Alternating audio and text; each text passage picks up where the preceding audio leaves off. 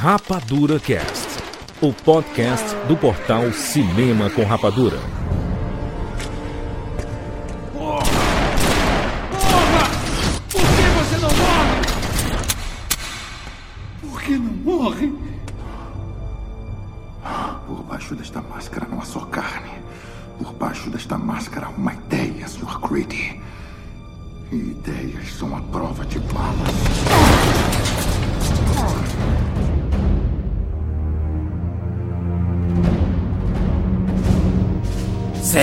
Bem-vindos, seres rapadurianos de todo o Brasil. Está começando mais uma edição do Rapadura Cast. Eu sou Júlio de Filho.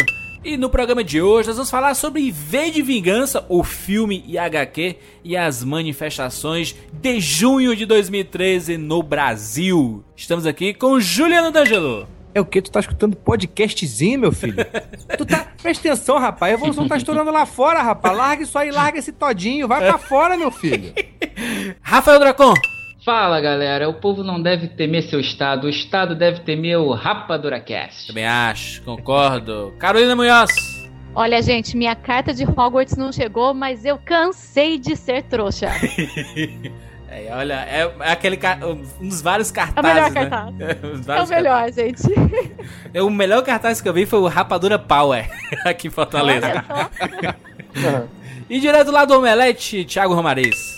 Fala galera, e já diria ver, não existe coincidência, apenas uma ilusão da coincidência. Esse momento não é por acaso, vamos pra rua. Exatamente. Aqui no Rapadura Cast não vai ser 5 de novembro, né? Vai ser o quê? 17 de, de junho? Foi um dia muito importante aqui. Ou o mês de Sim. junho? Junho de 2013, né? Esse é o período que o pessoal vai lembrar. Exato. Vamos falar aqui sobre V de Vingança. Tem spoilers, spoilers do V de Vingança. Se você não viu, tem aí no Netflix, tem em DVD, Blu-ray, tem, é fácil achar. E vamos falar também sobre a HQ do Alamur. Tem muita coisa pra ser discutido, gente. Por favor, vamos fazer o bom uso da democracia, a democracia do bem, tá? Nos comentários aqui sejam passionais, mas por favor respeitem as opiniões de todo mundo, inclusive dos demais ouvintes que vão também opinar sobre este assunto. Aliás, falar sobre manifestação é um negócio extremamente polemizador, né? Por favor, gente. Vamos lá, vamos falar sobre V de Vingança e os manifestos no Brasil.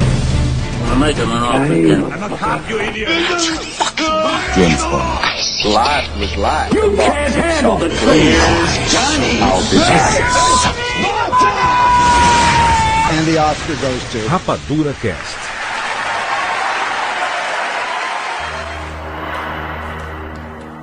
Garanto que não vou lhe fazer mal. Quem é você? Quem? Quem é só a forma que deve ter um porquê, e o que eu sou é um homem de máscara. Isso eu já notei. É claro que já. Não questionei seus poderes de observação, apenas enfatizei o paradoxo de perguntar a um mascarado quem ele é. Tá. Mas, nesta noite auspiciosa, permita que, em lugar de uma alcunha corriqueira, eu sugira o caráter dessa persona dramática. Voilá! À sua vista, um humilde veterano do vaudeville trajado com vestes de vítima e vilão pelas vicissitudes do destino. Este semblante não é um mero verniz de vaidade, é um vestígio de vox populi, agora vazia e esvaecida. Porém, esta valorosa visitação de uma vexação passada se encontra vivificada e fez um voto de vencer os vermes venais e virulentos que se valem do vício e valorizam a violação violenta, depravada e voraz da vontade.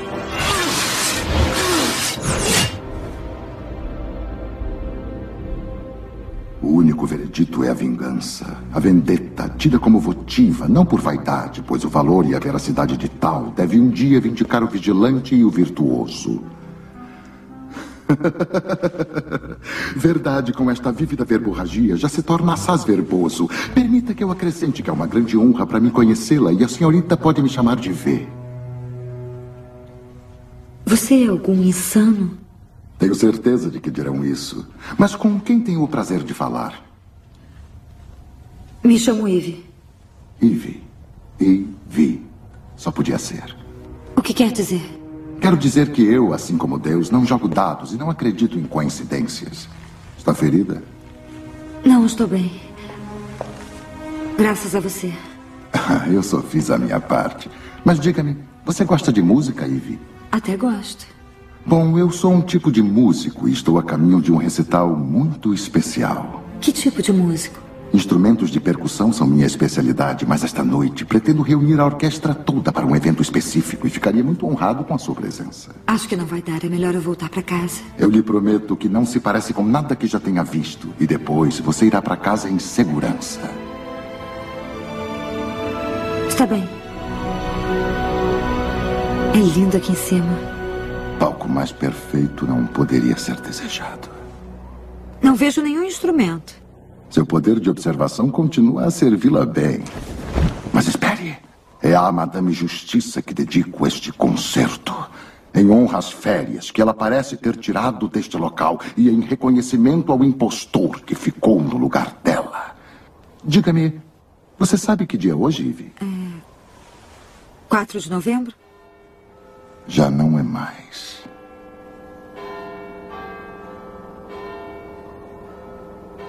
Lembrai, lembrai, o 5 de novembro, a pólvora, a traição e o ardil. Por isso não vejo por que esquecer uma traição de pólvora tão vil. Primeiro, o prelúdio. Isso. Isso, as cordas. Escute com atenção, consegue ouvir? Agora os metais. Eu estou ouvindo.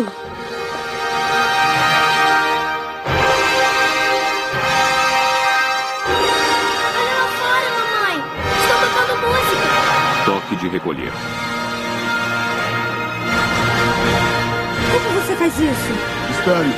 Agora venho crescendo.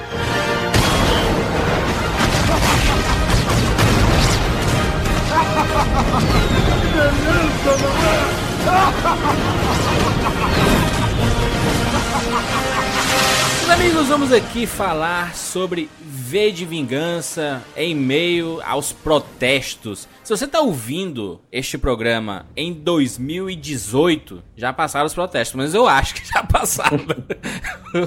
E se tiver ouvindo em 2018, tá quase na época do filme, pelo menos na versão do cinema, né? Exatamente, que é no futuro mesmo, né? É, que eles colocaram em 2020. Oi, é verdade. Gente, V de Vingança. Vamos falar sobre tudo. Sobre tudo, as pessoas pediram esse programa, acho que desde a origem, desde a origem do Rapadura Cast em 2006, ano de lançamento do filme, as pessoas pedem um programa sobre V de Vingança e este é um momento oportuno. Por quê? É a hora que o povo está falando e está aprendendo que tem voz, eu acho. Pelo menos a nossa geração. É uma geração, as duas últimas gerações estão aprendendo que tem voz e podem mudar. Apesar do país estar em uma situação boa economicamente nos últimos tempos, existe muita gente insatisfeita. E como não vê, como a gente vê ele mostrando lá para as pessoas, jogando na cara deles que tudo pode ser mudado, uma frase dele muito marcante é o povo não deve temer seu governo, o governo há de temer o seu povo, né? Então, Vocês acham que é desse jeito mesmo? Tem que ser? Eu acho. O governo tem que temer o povo? Não, eu acho que não é temer. É é uma. Mas é, é- nunca tem que ser o contrário, né? A- O, tem que o povo não tem que temer. É, a gente paga os governantes. Eles a gente estão lá. escolhe as- os governantes, né? Então. É, a gente não só escolhe como a gente paga, vem do nosso bolso, né? Gostei de lembrar que a gente começa a trabalhar pra ganhar dinheiro agora, em maio, junho. Até então, era só imposto, meu amigo. Verdade. Vocês se sentem patrões dos nossos presidentes, nossos governantes? A gente gostaria de se sentir. É, o povo é, gostaria de ser escutado pelos governantes, porque você coloca ele ali pelo seu voto, você paga imposto, isso quer dizer, você paga o salário dessa pessoa. Só que o que estava acontecendo até agora no Brasil é que a parte política brasileira não estava escutando os próprios habitantes. E agora, com essa revolução que teve, com esse- eh, esses manifestos e tudo mais, é, chegou um momento em que não, nó- nós não podemos mais ser ignorados. E eu acho que esse- essa questão do medo é isso, de você tem que escutar seu povo, senão um dia o povo vai falar mais alto. E, e existe uma população muito maior do que o número de governantes. Então esse que é a questão do medo. Só, só que a gente tem que, tem que saber separar bem as coisas. É porque se a gente pegar o caso do V de Vingança e relacionar com o que tá acontecendo no Brasil, são dois extremos, né? Ou vocês acham que é bem parecido? Antes de rever o V de Vingança, o Dracon falou assim: Caraca, parecia um déjà vu, bicho. tudo que tá acontecendo nas ruas, porque eu tinha, eu tinha visto o V de Vingança há alguns dias, e tudo que aconteceu nas ruas foram bem semelhantes, inclusive na TV, as, as manchetes forjadas, diferentes do que tava acontecendo na rua. E eu, É, será que é aquela desse jeito final. mesmo? Não, e eu, eu, eu pensando assim, será que é desse jeito mesmo? E quando eu fui rever, eu, caraca, acontece, tem muita coisa parecida. É, e além disso ainda entra esse conflito de que a gente sai na rua na manifestação e a gente vê a máscara do, do Guy Fawkes o tempo inteiro, né? Ali é, todo mundo usando a máscara do V de Vingança, porque ela se tornou mesmo um símbolo para os ativistas contrários aos regimes autoritários. Exatamente. Desde, isso vai desde aquele movimento Occupy Wall Street até o grupo hacker Anonymous. Eu acho que assim, é uma figura, porque por mais que não exista uma pessoa só por trás do Anonymous, tem aquela figura que acabou sendo uma figura que remeteu até ao Vi também. E o que eu acho que a, a única diferença que eu sinto assim mais marcante no, no filme e na- nos acontecimentos aqui no Brasil foi realmente isso. Não teve uma cara nessa manifestação, não teve uma pessoa ou um símbolo ou uma um, Apesar, uma né, figura, Carol, né? de alguns partidos políticos quererem, né, que,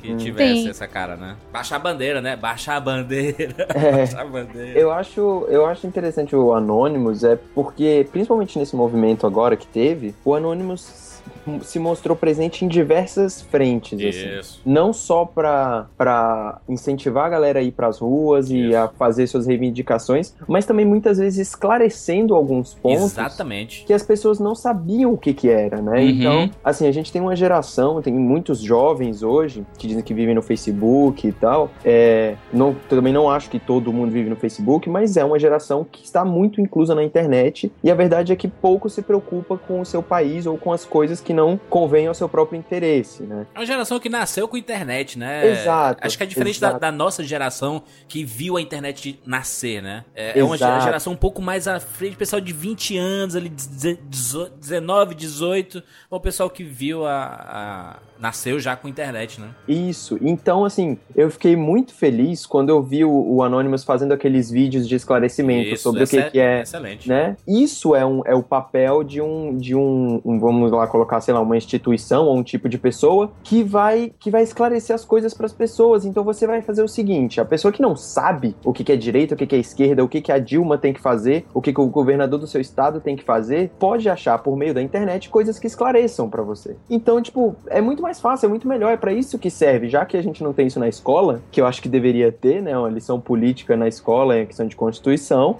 É, não tem, está aí o, Ano- o Anonymous para mostrar algumas vezes, por mais que não tenha a profundidade que deveria ter. E em relação à máscara e o Guy Fawkes, a única coisa que eu vejo em, em relação à semelhança do filme e o que a gente vê hoje nas ruas é a questão da insatisfação, né? De você não conseguir ver o reflexo dos seus desejos no, no, no seu país, no governo. Mas eu sou muito, eu não gosto muito, eu sou meio cuidadoso com essas coisas do alarmismo, sabe? É de tipo, nossa, o nosso país está uma merda. E realmente, cara, não é assim. Eu acho que quanto mais, quanto mais fogo você coloca nessas coisas, quanto mais lenha você fala e você não analisa, pior a situação fica. Então, assim, sim, nós estamos mal, nós precisamos mudar, mas vamos mudar certo. Já tem tanta coisa errada, né? Tipo, vamos tentar mudar da maneira certa e analisando, que é uma das coisas que o V faz, que é todo mundo pensar. Então, tipo, parar pra pensar. Não vai protestar por protestar, entendeu? Foi meio que o Anonymous fez, né? Ele foi com esses vídeos que, que eles lançaram, eles disseram assim: olha, gente, a gente sabe que o pessoal tá indo às ruas, isso é muito legal,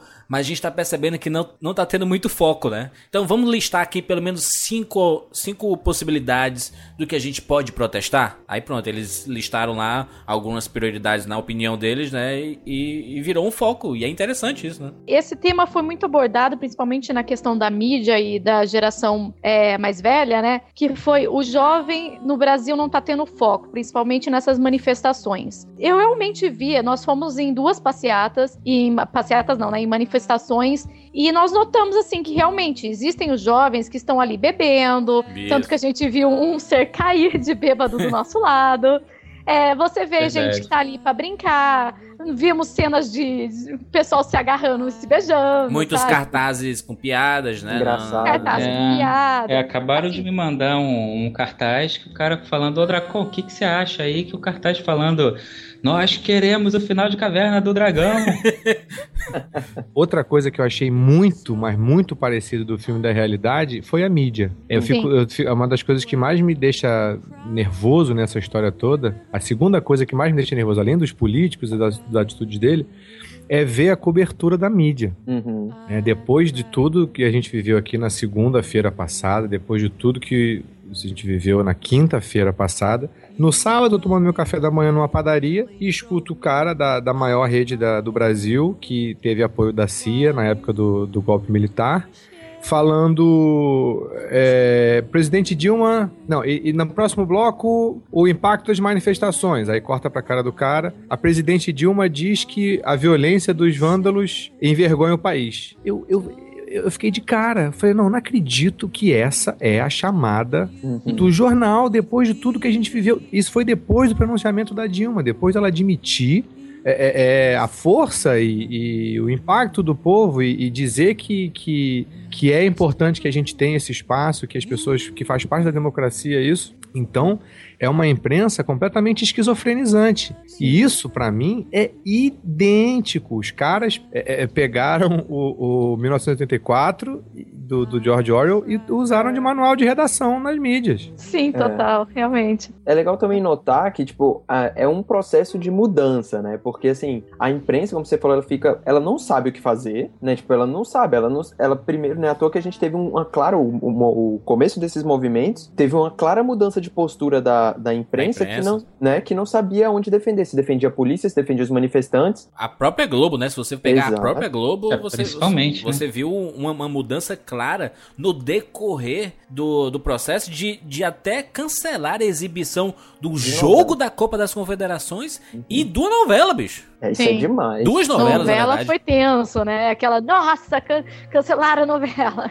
Putz, isso foi demais. E, e não só isso, a gente lembra de outros, por exemplo, o Arnaldo Jabot, que é um dos grandes comentaristas, também, sabe, retomou sua posição. E é tipo, é- são várias coisas que vão acontecendo que, se você parar um pouco pra analisar, você vê, cara, esse é um momento onde ninguém sabe o que fazer, sabe? ninguém sabe direito pra onde ir. E eu, assim, pessoalmente, foi um dos momentos que eu mais estudei na vida. Assim, acho que desde a prova de matemática do meu segundo ano, eu nunca estudava tanto sobre tudo, sabe? Pra querer aprender e saber sobre o que, que eles estavam falando, pra você conseguir esclarecer as coisas. E isso é, É. uma das minhas uma das minhas esperanças em relação aos movimentos, sabe? Para as pessoas quererem se politizar, entendeu? Se quererem aprender mais. E isso eu acho que já é uma já é uma puta vantagem. É, então, é isso que é, eu escutei tanto. Ah, esse jovem não tá tendo foco, não tá tendo foco, não tá tendo foco. E foi uma questão que ficou muito na minha cabeça. Ok, eu eh, realmente concordo, nós não tivemos foco nas passeatas, nas manifestações, mas eu acho que assim, é, o fato de ter ido até a rua e de ter expressado e de ser essa geração realmente Instagram que vê alguma coisa, vai tirar foto, faz vídeo, tá falando e conversando sobre isso, eu acho que essa foi a grande diferença, porque não teve foco, mas pela primeira vez nós é, enxergamos essa geração falando sobre política abertamente, dando sua opinião Isso. e causando impacto, porque se, se não tivesse acontecido isso, a gente estaria na mesma posição. Então, é, não teve foco, mas eu acho que tá tendo resultado. Isso que o Juca falou, que é bem interessante a gente bater nesse ponto realmente, da maneira como a imprensa está apresentando isso, que lembra muito da obra V de Vingança, porque a gente tem uma representação pontual, né? Que os manifestantes que vão lá, quando a gente vai lá até lá, a gente está representando uma grande parte que não está ali, mas está torcendo por aquilo também, tá, tá na janela com a galera gritando, vem pra rua, né? Isso, isso. Elas se sentem representadas por aquelas pessoas que estão lá. O vandalismo, que é condenado por quem está ali, ele começa a dispersar esse sentimento de representação. Aí aquilo, não, esses vândalos não me representam. Então a imprensa, que é, é contrário ou não sabe o que fazer, vai começar a falar "Ah, esses vândalos, esses vândalos. Mas é esse- esses vândalos que te representam, é isso? E não, e não é isso o, o que é o conceito total. Na própria obra do V de Vingança, na HQ, existe um momento em que o Vi está conversando com a Eve e ele fala para ela, né, no meio daquela, daquela confusão que ele está gerando naquilo tudo, na a resposta que ela dá, porque ela pergunta, ela pergunta para ele assim, vê esse tumulto, essa gritaria, ela fala, vê, isso é anarquia? E ele explica para ela que não, anarquia significa sem líderes, não sem ordem. E existe uma ordem voluntária. Então ele explica aquilo não é anarquia, aquilo é o caos. Uh. E- Não sei o que é pior, né? Eu também não. Ô, juras. É. Mas aproveitando esse- essa questão da violência, é outra coisa que eu acho muito legal, tanto no filme, tá aí outra coisa que eu consegui ligar bastante também. A violência e a violência que a gente tá tendo aqui, viu? No Itamaraty, viu? No Rio, em Belo Horizonte, enfim, tem em várias cidades. Aqui na Barra. Pois é, é a questão da. É até um pouco polêmico, assim, mas é a questão da necessidade da violência nesse tipo de movimento. Eu sou contra o vandalismo, não, não acho que tem que fazer, mas você olhando por uma maneira. Você olhando de uma, de uma visão mais geral e, e uma questão histórica e política também de diversas outras sociedades e países, movimentos e mudanças drásticas ou mudanças na cultura precisam de movimentos que tragam algum teor de violência. Porque você não precisa destruir o país, não é isso que eu quero dizer. É simplesmente que a violência, ou ela de uma maneira dosada, o vandalismo, como está acontecendo hoje, chama a atenção das pessoas, chama a atenção do governo, chama a atenção da mídia, e hoje, principalmente com o mundo que a gente tem totalmente conectado, chama a atenção do mundo inteiro para o país. Então, assim, isso é um, é um tipo de coisa que não é benéfica de maneira imediata, né? Assim, tem uma, uma perda de imagem que a gente tem aí do país, mas é uma coisa que traz resultados sim. Eu, eu óbvio que não tem como a gente conjecturar, fazer coisas, fazer previsão, né? Mas assim, é, eu duvido muito que se a gente não tivesse esses atos de vandalismo, né? Que realmente são pequenos comparados ao movimento gigantesco que a gente tem no país, a gente teria essas mudanças ou o discurso da Dilma ou, sabe, essas medidas que a gente viu acontecer. Então, assim, é maléfico? É, mas também tem seu lado benéfico. Por isso que é, essa pitada de violência e de revolta maluca que as pessoas às vezes têm e que alguns grupos fazem, trazem uma coisa boa pro país. Isso é uma coisa histórica. Eu não tô querendo ser, tipo, vai lá agora meter uma pedra na, sabe, na casa do governador. Não, não é isso. É simplesmente que se você analisar isso historicamente, outras revoltas de outros países, você pode ver a Turquia, na França, ou sabe, ou em diversos outros lugares, isso aconteceu na Índia, na própria Índia. Todo mundo fala de Gandhi, Na própria Inglaterra, rapaz, a Inglaterra, tanto aí, que as protestos Exato. aí. Todo mundo fala de Gandhi, que era só paz, só paz. Não é bem assim, entendeu? E- existiam pequenos grupos que tinham confrontos direto com a polícia inglesa. Então, assim, é uma coisa que acontece e que traz o seu benefício para esse tipo de movimento. Temos que coibir? Temos. Mas também temos que saber que aquilo ali tem a parte dele dentro do movimento. É difícil até a gente se posicionar porque a gente sempre viu e sempre estudou muito isso. E quando acontece no nosso quintal, é- é-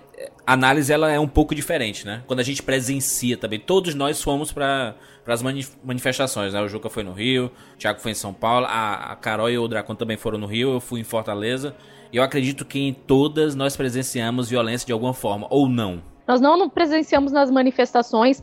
Até chegou um ponto que na segunda-feira é, nós estávamos é, saindo da manifestação e percebemos que um grupo estava indo para a Lerge. E chegamos até o meio do caminho e pensamos: ah, não, vamos voltar para casa. E assim, ainda bem que voltamos para casa naquele momento, que foi, Foi quando começou guerra. realmente. Foi uma a- guerra na LED, né? Ali na LED. Sim, e eu não consigo nem imaginar o que teria acontecido realmente se a gente tivesse caminhado mais um pouco. Mas assim, durante as manifestações nós não sentimos nenhum momento de, de tensão assim. Máximo uma, uma correria pequena, mas a gente via que era mais de garotada brincando do que realmente Aham. fazendo alguma coisa. Mas eu via mais a questão do terror pela televisão. Porque... É, mas também teve o nosso caso, teve uma questão até, talvez, não sei se sorte seria um termo, porque, Sim. por exemplo, na da presidente Vargas, tá, que teve um milhão de pessoas, que saiu 300 mil, né, mas a gente vê que, que era muito mais, a gente foi lá, é, ficamos um bom tempo, participamos junto com, com as pessoas e não vimos, voltamos para casa e não, não vimos nada. E amigas, amigos nossos, que também foram no mesmo lugar, apesar da gente não ter se cruzado, para voltar para casa. Eles também moram aqui perto. Passaram no meio de uma guerra que teve gás lacrimogênio, bala de borracha, se abaixando no ônibus, a Lapa pegando fogo. Que isso? Parece Foi- dois é, cenários tenso. distintos. Rolou uma higienização aqui da, do- da prefeitura até o bairro das Laranjeiras. Isso quer dizer que passou prefeitura, é, é, bairro do Estácio, depois Presidente Vargas, Cruz Vermelha, Lapa, Glória, Catete, Largo do Machado, Flamengo e Laranjeiras. Meu. Deus. Foram os lugares onde as pessoas reclamaram de, de. Na Lapa, acho que na Lapa que foi o mais emblemático, né? O pessoal Sim. parecia que tava com raiva contida da Lapa.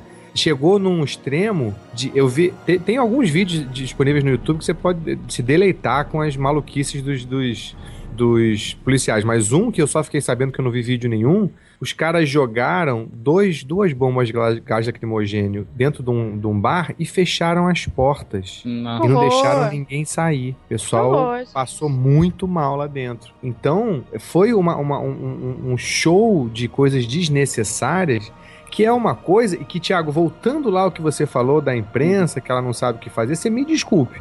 Eu acho que a empresa sabe, a imprensa está sabendo muito bem o que ela está fazendo desde o começo. No começo, ela foi totalmente contra e só queria é, é, ressaltar a questão dos vândalos, porque todos os assinantes delas e todo e não sei se todas, mas boa parte das eh, dos meios de comunicação recebem dinheiro é, da- do trans- de, de transporte, tanto quanto uma porrada de políticos. O lobby aqui é muito forte, então elas eram é, contras porque elas sabiam exatamente o que elas estavam fazendo, que era manter a sua existência do jeito que elas se mantêm, que elas precisam de assinantes, os assinantes são são é, é, a- a- o poder privado, não são o povo, então o povo está em último lugar nessa cadeia aí alimentar. Mas, mas eu acho que mudou, Juca, porque eles perceberam a, a dimensão que isso se tornou, né?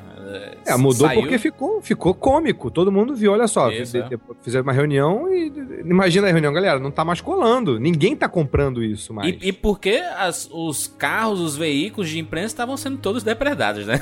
É, também tem Tava isso. apanhando tem pra isso. caramba. Apanhando não só da é polícia, né? essencial. Além Tá dessa, é dessa questão que o Thiago tava falando da que você precisa para ter uma revolução precisa uma pitada de violência para dar aquela aquela acordada, né? Tanto no povo quanto nos governantes. E isso a gente via é, claramente em algumas cenas de assim de confronto direto, de discussão entre polícia e manifestante. Isso até dá um certo um, um pouco de orgulho de ver realmente o povo falando com aquela raiva e com aquela vontade de não, tá errado. Em algumas, é, alguma, algumas cenas em que a gente realmente viu a polícia exagerando, passando do limite do poder dela e tudo mais. Mas tinham cenas também em que você ah, via claramente que tinha menino de 16 anos brincando de Counter-Strike na rua, sabe? Exatamente. Se escondendo atrás de, de árvore, tacando pedra e meio que assim, camper, sabe? Pensando, e agora? Eu, eu vou atacar ou não? E isso eu achei muito errado de a garotada querer brincar. E também em uma cena que eu não consigo esquecer, que eu acho que foi a Bandeirantes que tava momen- é, gravando o momento de um roubo de uma loja, em que realmente o cara chutou uma porta lá, conseguiu destruir uma porta. Ele entrava na loja, pegava um tantão de roupa, colocava na rua e a galera passava e pegava. E de repente você via um cara passando com micro-ondas e depois um cara passando com uma televisão. É e você perguntava, gente, isso daí já não é, não tem nada a ver com a manifestação. Isso daí é o ato de vandalismo puro, de que, assim,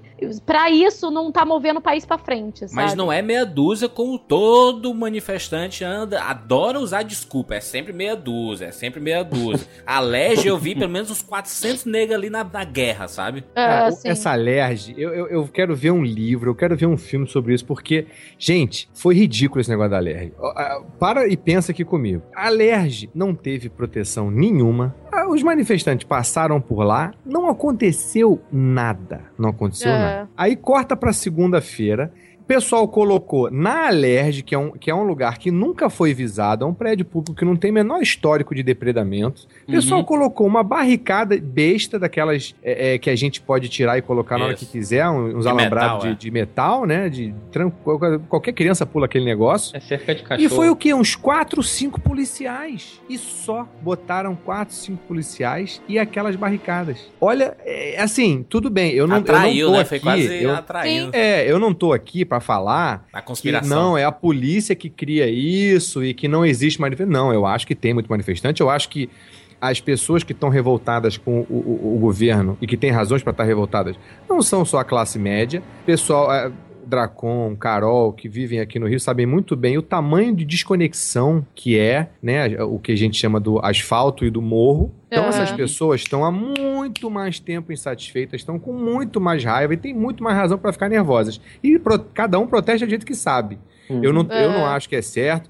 Eu, eu, eu achei, fiquei pensando no que você falou, Thiago, se, Uhum. se é necessário, se é necessário. Eu, sinceramente, não, não, não sei. Eu também acho que seria a coisa mais linda do mundo se saísse na imprensa mundial inteira. Olha, teve uma manifestação ali de 1 milhão e 400 Pacífica. pessoas e pacífica, e ninguém fez nada. E quando fez, a galera não deixou fazer e tal. Eu acho que isso teria uma repercussão ainda maior pelo ineditismo histórico, sabe? Mas tudo bem, concordo, eu acho que é inevitável, não tem como, não tem como se evitar mesmo, acho lamentável essas cenas. Principalmente no Brasil, quando você mistura, né, Juca? A quantidade Exato, de gente exato. de todo tipo. Mas né? eu só quero dar dois dados aqui que eu achei muito interessantes nessas que eu recolhi, que eu também, que nem o Thiago, saí por aí lendo pra caramba, porque eu falei, pô, chegou nossa hora, finalmente eu vou ter a chance de fazer o que meus pais puderam fazer, né? Que é, é- é ter uma participação ativa e coletiva, que é, ma- que é mais bonito ainda. Enfim, duas coisas. Uma, tem um vereador aqui chamado Renato Cinco. É o, o primeiro vereador, é, é o primeiro mandato dele aqui no, no Rio de Janeiro.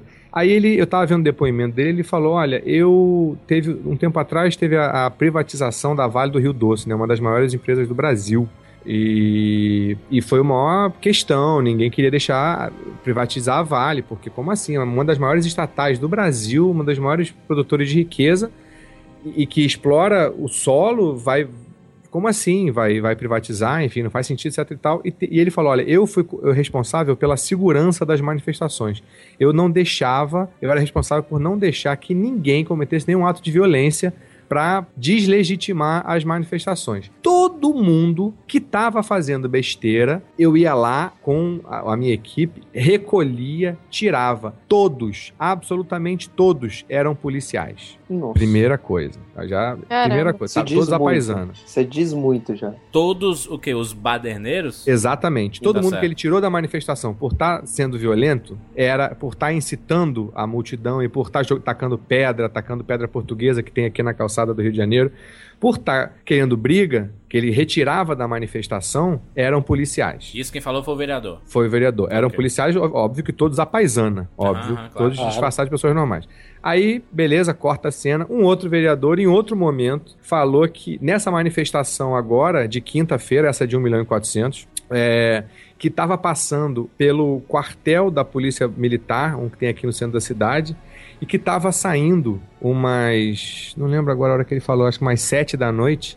é, uma Blazer branca, que também um carro paisana, assim, sem nenhuma identificação policial, placa normal, com o cara que estava dirigindo com a placa, com a, com a máscara do V de Vingança. Caramba. Sa- Saindo de dentro do quartel. É, então, assim, tem um vídeo muito bom que eu eh, um tempo atrás também compartilhei, que é, é, aprenda a filmar a manifestação. Como é, o, o, o- o filmador amador conseguiu boas filmagens da da manifestação.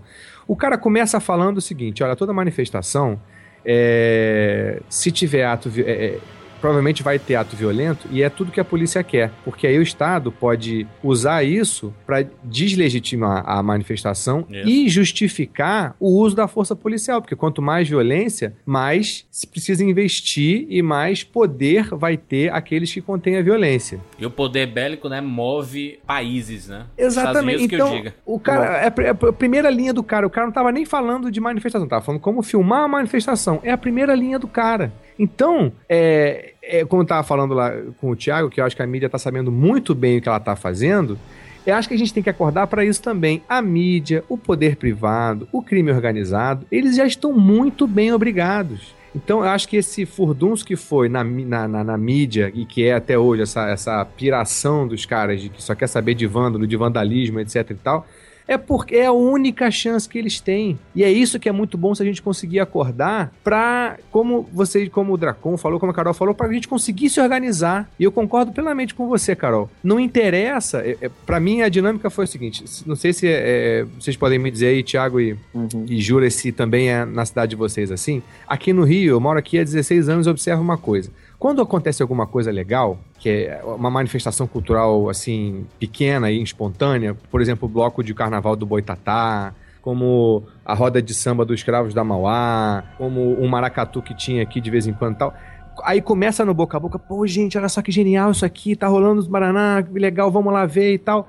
E aí, é, o que que acontece? Começa a chegar mais gente, começa a chegar mais gente. O que que você imagina? Pô, o movimento vai se engrossar, o movimento vai se enriquecer. Essa, essa manifestação cultural aí vai ganhar novas dimensões. Não! No Rio de Janeiro acontece uma outra coisa diferente. No Rio de Janeiro tem uma coisa que eu chamo do, do complexo do consumidor. As pessoas acham que estão pagando e tem que ter um espetáculo para elas. A- a- parece que as pessoas querem sentar e numa, numa cadeira VIP e esperar o, o servicinho de bordo e enquanto está passando ou a passeata, ou a manifestação, ou o show, ou o bloco de rua, enfim. o, o fato é, quando enche, nada mais acontece, o negócio se sufoca. Então acho que É. na quinta-feira foi muito assim. Na segunda-feira foi uma passeata linda. Pô, Aham. é, é, com muita palavra de ordem, todo mundo imbuído na missão. Se alguém subia no prédio, o pessoal, ô irmão, desce aí, desce aí, na boa, não faz besteira não e tal.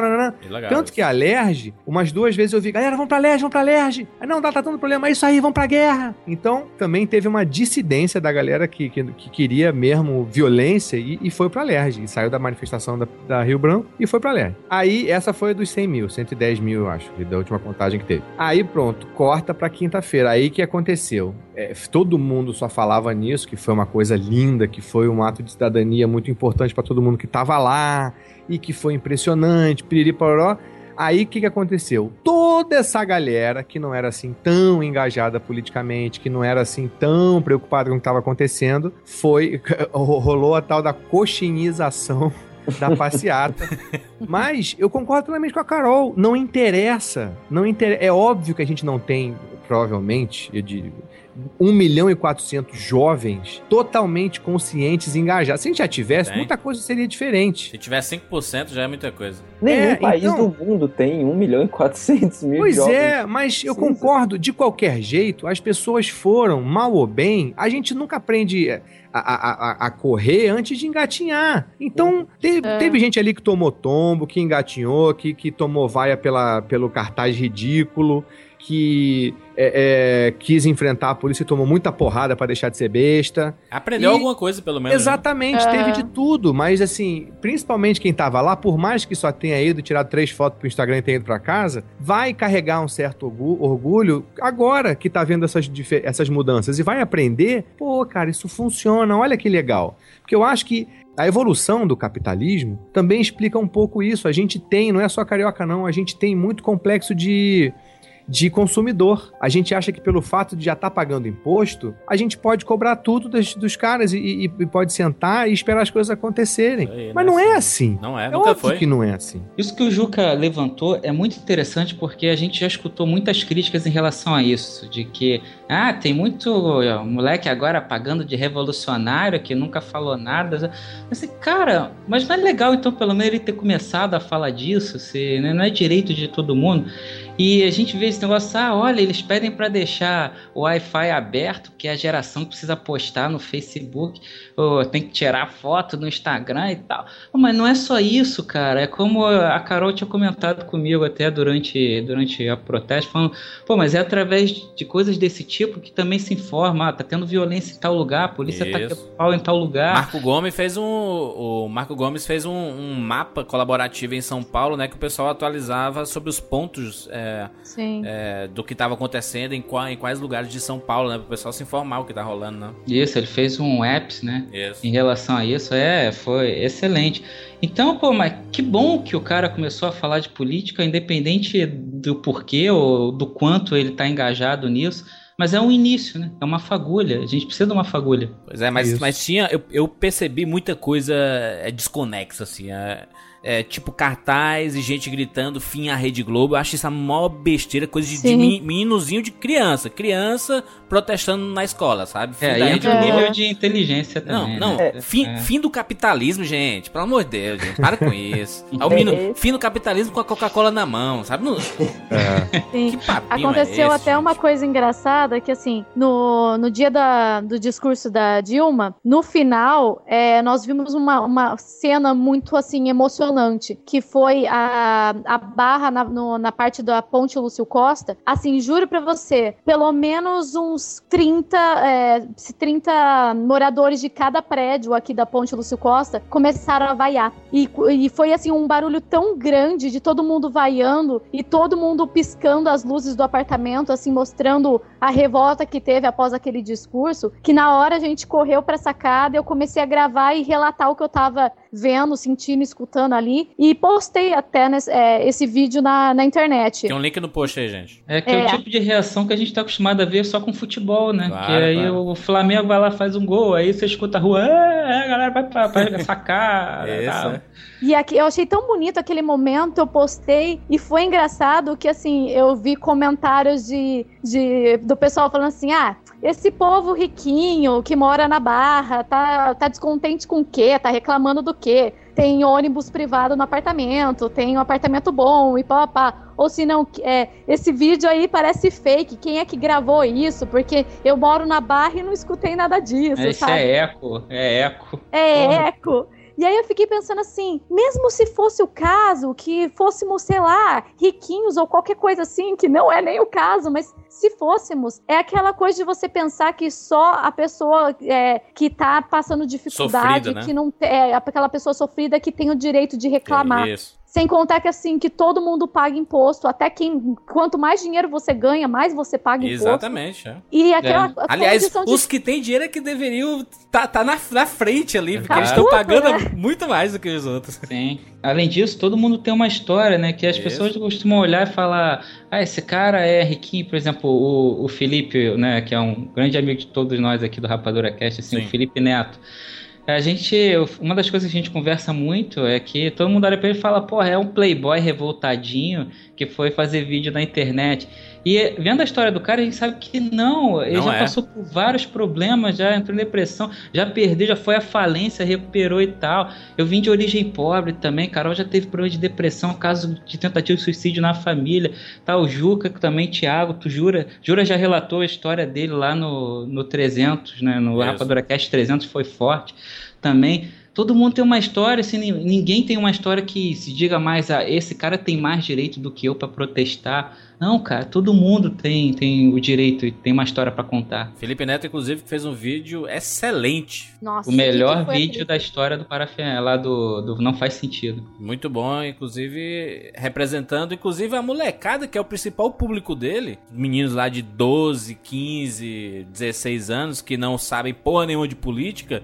Ele meio que representa essa galera, cara. E o que ele falou foi muito forte, muito importante. O momento em que ele tirou o óculos Sim. e mostrou o tanto que ele tava puto e que ele tava emocionado, querendo chorar com aquela situação de revolta mesmo.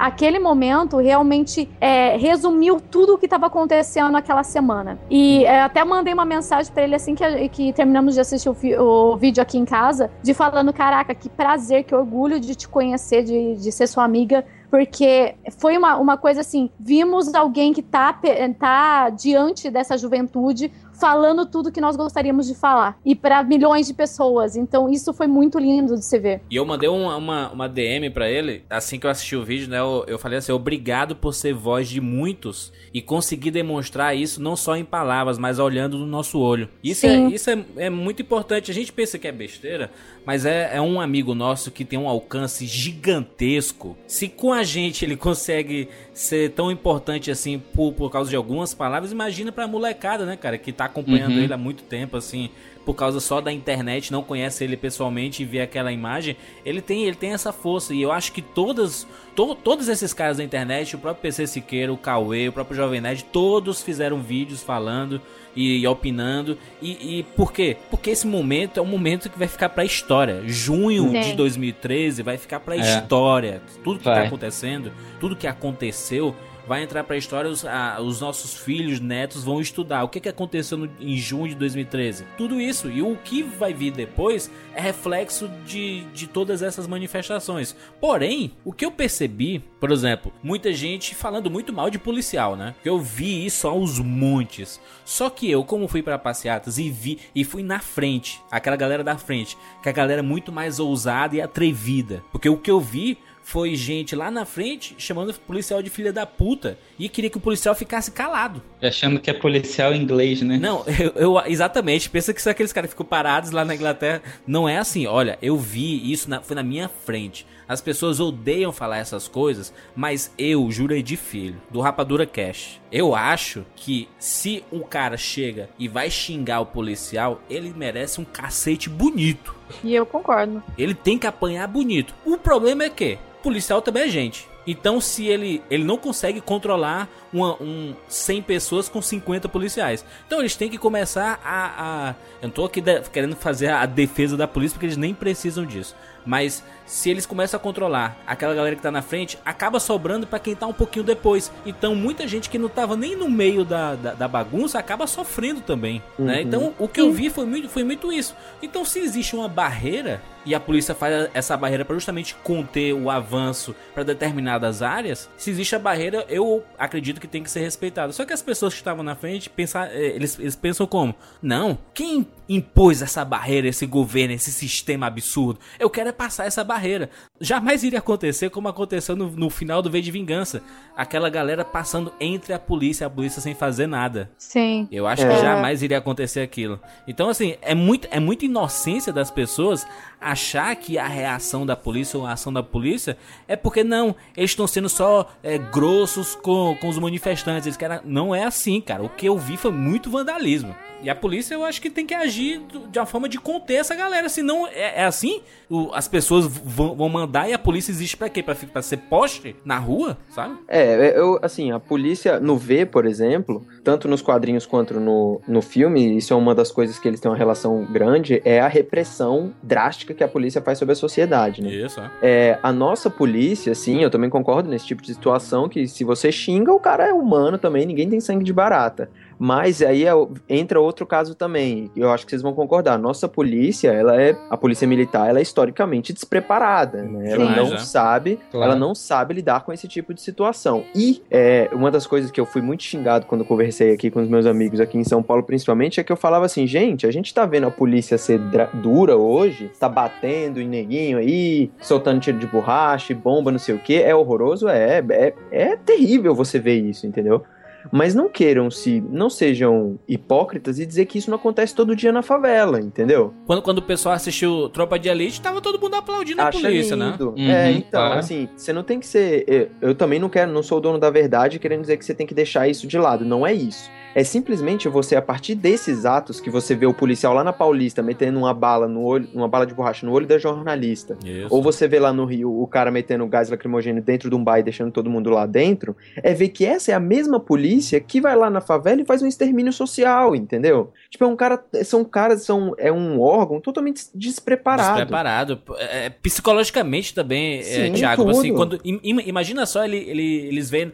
Imagina Juca, tu falou de 1 milhão e 400. Imagina 500 mil policiais vendo 1 milhão e 400 mil pessoas na sua direção. É, gera pânico. E você vai. É, mas, mas, gente, Tiago, desculpa, mas eu discordo de você. Eu acho que nesse caso a polícia não tá mostrando o despreparo dela, ela tá mostrando que ela sabe seguir ordens. Porque você imagina, se a polícia do Rio e de São Paulo, em momentos diferentes, tiveram a mesma, a mesma, a mesma reação, isso despreparo seria, implicaria numa coisa meio randômica, não? Pra- Pra, mim não, isso não é pra- despreparo, isso é, Sim. eles estão bem preparados pra seguir as ordens que foram passadas pra eles. Olha só, senta o cacete, porque se essa moda pegar, nosso esquema tá ferrado. A Copa é ano que vem, galera. Entendo, A gente- entendo. eles, É, não, mas- eles têm que conter essa galera agora. Eu entendo, mas assim, fazendo uma analogia meio porca, assim, mas é como você mandar um cachorro ou qualquer outro tipo de coisa, entendeu? Tipo, o problema é muito mais a fundo. É, Uhum. obviamente, que são as ordens que são dadas de maneira errada. Aqui na, no- em São Paulo, que foi onde o problema estourou, aconteceu o primeiro movimento do passe livre, e aí foram alguns. Foi quando a imprensa ficou contra, os, po- contra o povo, foi quando eles depredaram a Avenida Paulista, né? Hum. algum- alguns lugares da Avenida Paulista. Aí, no segundo protesto, no dia seguinte, a polícia já entrou com, com o pé no peito. Já E entrou foi aquele dia que, a- foi, que foi quando foi- a, polícia E- fechou a Paulista pra eles não fecharem a Paulista. Exato. E aí, É e aí, na Augusta, eles saíram metendo bala em todo mundo e foi uma, foi uma, uma Campo quebradeira geral Campo que eu de tava. guerra. Isso, eu estava lá perto e vi. Então, assim, a polícia tem que, tem que combater isso? Tem, mas ela não tem o direito de. Gente, o que eles fizeram, se vocês verem, é uma, é, uma, é uma quebradeira completamente aleatória. Isso. Entendeu? Obviamente que quando você faz esse tipo de ação, você acaba cumprindo a sua missão. Mas o despreparo Sim. tá no efeito colateral que isso vem. Óbvio Mas, que não é. Tiago, você não acha que isso foi autorizado? Sim, Você acha sim, que. sim. Você tá colocando. Porque, assim, a polícia executou isso. Essa Mas é eu ordem, acho, né? sinceramente, eu acho injusto com a classe polícia colocar isso no- na conta dela. Não tá na conta dela, isso tá na conta dos políticos. O próprio comando, né, que tava dentro de, de casa, de cueca, falando assim, vai lá, meu filho, É, vai lá. porque quem manda na- no capitão da PM é o governador. É Exatamente. o governador. Então, desculpa, não é, sabe? A polícia cometeu todos esses crimes e, e o, o- claro, que ela, claro que ela também tem que responder por isso, mas eu, eu não quero passar a mão na cabeça dela, só, só quero que, que fique claro que não, não, isso não partiu da polícia, isso não foi Do cara que tava lá no front falar, quer saber? Vou ma- mandar a bala no pessoal da Augusta, que eu sempre quis fazer isso. Mas Não eu foi. vi, eu vi, assim, eu presenciei, vi,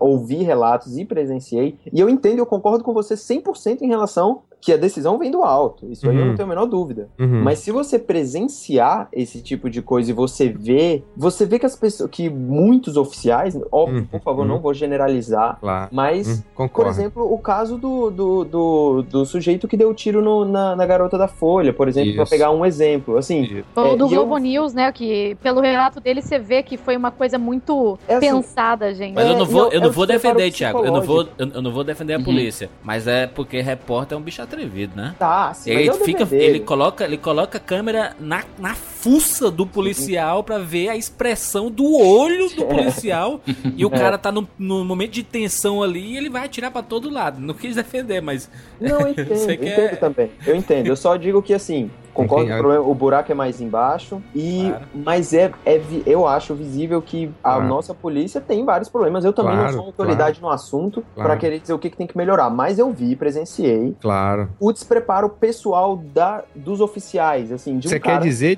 Thiago, é que é, eles não estavam exatamente tristes em, em- em obedecer É, essas ordens, né? E aí Não, também que acho que o Thiago quer dizer que eles não têm um determinado bom senso de escolhas de, por exemplo, o cara tacar a bomba dentro do hospital Souza Guiar. Claro. É, são as coisas assim, ninguém ordenou pra ele, taca a bomba Claro. dentro do hospital Souza Isso. Guiar. Eles Nem no, no Bar da Lapa e tal, concordo. Isso. Mas aí É é, é aquela coisa, né? Como eu acho que é, é um, é um efeito colateral inevitável, alguns, alguns saques, algumas Sim, depredações completamente desnecessárias e, e- e fora do contexto da, da, da, da- da manifestação e tal. E é, também é, né? Também é um efeito colateral meio inevitável, assim. Vai ter gente na manifestação que não tá nem pra manifestação, tá louca pra tacar pedra em alguém pra fazer besteira. Como também vai ter gente no batalhão que não tá nem aí civi- pra civilidade, Sim, nada, sim. quer sentar o cacete mesmo. né, eu peço até pro, pro pessoal que tá ouvindo aí pesquisar no Google ou procurar em algum outro lugar, estudar um pouco sobre contenção de multidões. Não, não é, tu, é tudo que vocês viram na, na TV é mais ou menos o que o- o- os militares treinam, né? Eles É, treinam muito isso e é mais ou menos aquilo dali. Eu presenciei um em Fortaleza, cheguei bem cedo na manifestação, dia do Jogo do Brasil, eu, deixo- eu não, não consegui comprar ingresso do Jogo do Brasil, fu- fui pra manifestação, né? As pessoas protestando contra a Copa e eu puto por não ter ido pro jogo, né? e, e o que eu vi foi assim, as pessoas tentando avançar as barreiras e a polícia revidando. Mas no final, eu recebi um relato de um dos meus melhores amigos, ele falou assim, Jurandir, a gente tava perto do Castelão, que é o estádio onde tava acontecendo o jogo, na, na barreira, todo mundo sentado no chão, porque tava todo mundo cansado. Começou 10 horas da manhã, acabou 6 horas da, da tarde. E as pessoas cansadas, sentadas no chão. E o jogo estava acabando. E simplesmente chegaram 200 cavalos da polícia. Ele- Eles montados no cavalo, né? a cavalaria da polícia chegou e meio que passou por cima de todo mundo. Por quê? Isso. Porque o jogo tava acabando e eles não queriam que o pessoal ficasse tumultuando ali a saída dos torcedores, entendeu? Uhum. Então, assim, é- é, a gente vê que, que é muito or- é muito ordenado isso. Não é, não foi, não foi, não foi assim, cinco policiais, gente, vamos passar por cima daquela galera ali, vamos e vamos convencer os outros policiais pra ir também. Não, não, existe uma ordem. Ah, Sabe o que eu fiquei pensando? Gente, imagina também, porque assim, a gente vê sempre do outro lado, né? Isso, é o Não, lado- não pensa tanto no policial. É. Mas imagina a família desses policiais durante essas duas semanas. De tipo, pensar, caramba, meu marido tá indo agora enfrentar uma multidão que tá puta. E que assim, vai querer realmente gritar na E cara vai dele. descontar nele, né? Tacar a coisa nele. E É, que assim, a gente sabe que teve muita gente que agiu por, Esse tem, tem vídeo policial sendo espancado. pu- Assim, um É. policial sozinho, eh, policial acuado em, em agência bancária, sem poder sair, porque tem gente do lado de fora querendo pegar os policiais. Falando nisso, e do prefeito aí do Nordeste? Caraca, que daqui foi, de Fortaleza, do, do, do, do- do Ceará, aqui do, do foi interior. muito demais isso, gente. soube eu, dessa, eu curti Juca? pra caramba. Não, o que que houve? Teve um protesto aqui no, no interior do Ceará, aí o prefeito tava. é, ele quis presenciar, ele qui- quis, não, não presenciar, mas ver como que era esse movimento. E as pessoas reconheceram o prefeito e começaram a ir atrás do prefeito. E ele ficou desesperado e entrou dentro de um banco. E ficou preso no banco por sete horas. As pessoas. Porque ele tinha cortado 40%, Olha só, parece. olha só do- o que, o que é que esse salário, prefeito fez. O, o prefeito cortou uma, uma ou duas semanas antes 40% do salário dos professores. Caramba. E ele virou um, um alvo. Então as pessoas foram desesperadas lá na frente do banco, tiveram que trazer um carro forte pra ele entrar nesse carro forte e sair. Mas isso depois de 6, 7 horas preso dentro do banco. E outra, no mesmo dia que aconteceu isso, ele anunciou o Juá Forró, que é um, um festival de Juazeiro que ia trazer aviões do forró, é o Barramalha, essas, essas galera da que, toca essa- essas forró, essas coisas todas aí, que é bem caro. Então, assim, eles assim, pô, tu corta o salário do professor, mas no- no- na semana seguinte tu faz um contrato, sei lá, de 500, um milhão de reais. Aí, foi um, assim, foi um negócio bizarro, né, cara? Você O povo vê o- queria mais pão que circo, né? não, e, e o, e o que eu percebi é que isso passou a acontecer em vários lugares do Brasil. Os, gover- os governantes passaram a virar alvo, né? A casa do governador, a casa do prefeito, esses lugares todos Sim. viraram alvo, né? É. Fazendo até um paralelo com o V de Vingança, queria levantar uma questão no seguinte. O cenário que o Vi ele vivia, ele tem uma grande diferença para o cenário que a gente vive no nosso atual cenário político.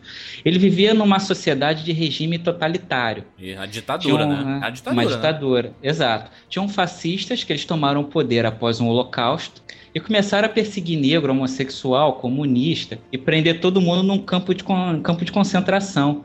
Então, resultado, a população vivia com medo, que é uma característica de um Estado totalitário fascista, e todo mundo era vigiado naquele estilo 1984.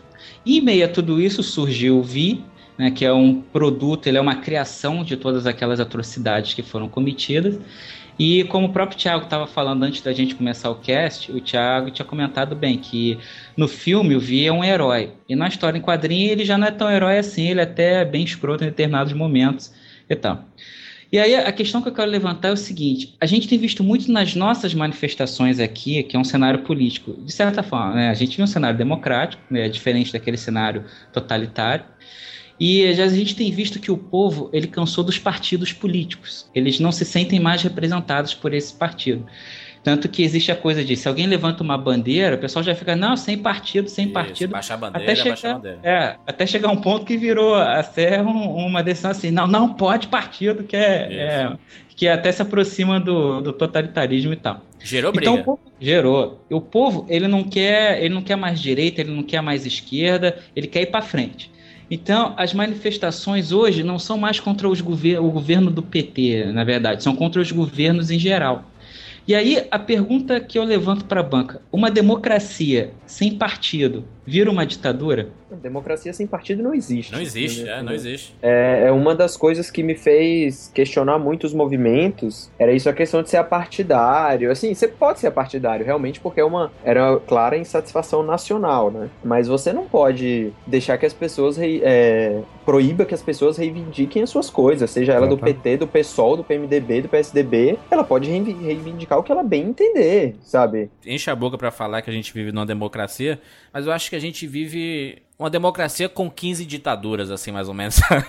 que, que existe um, um protecionismo com algumas coisas, por exemplo, a gente, não, o Brasil é um país laico. Eu não sei se é tão laico assim não, entendeu? Ah, não é, não é. Existem um, pequenas ditaduras em, em, em vários extremos, até na própria mídia, entendeu? Sim, a mídia é uma das principais. Então, Pô. assim, é, a gente sonha com esse lado totalmente democrático. Inclusive, eu vi pessoas é, importantes, eu não, não, não lembro nomes, mas acho que o pessoal dos comentários eles podem ajudar, que saiu, saiu no jornal e tudo, de, de pessoas dizendo assim: esse é o mal da democracia. De deixar o, po- o, assim, do, do povo na rua, de, de ter quebradeira, de ter tudo isso, né? É, esse foi um dos medos que eu e algumas pessoas, eu vi também, muita gente comentar na- nas redes sociais sobre muita gente alarmar, é, tendo, fazendo um- uma situação alarmista de que era essa é a situação boa para um golpe, né? E que a demo... porque tinha muita gente apoiando a, a ausência da democracia, do direito de todo mundo poder ir lá e, e protestar, né? Não quero mais partido, esses partidos não me representam, eles não não dizem nada, assim. Eu concordo que o nosso sistema político, até por isso a, a Dilma e todo mundo já tentou uma, uma reforma política há anos,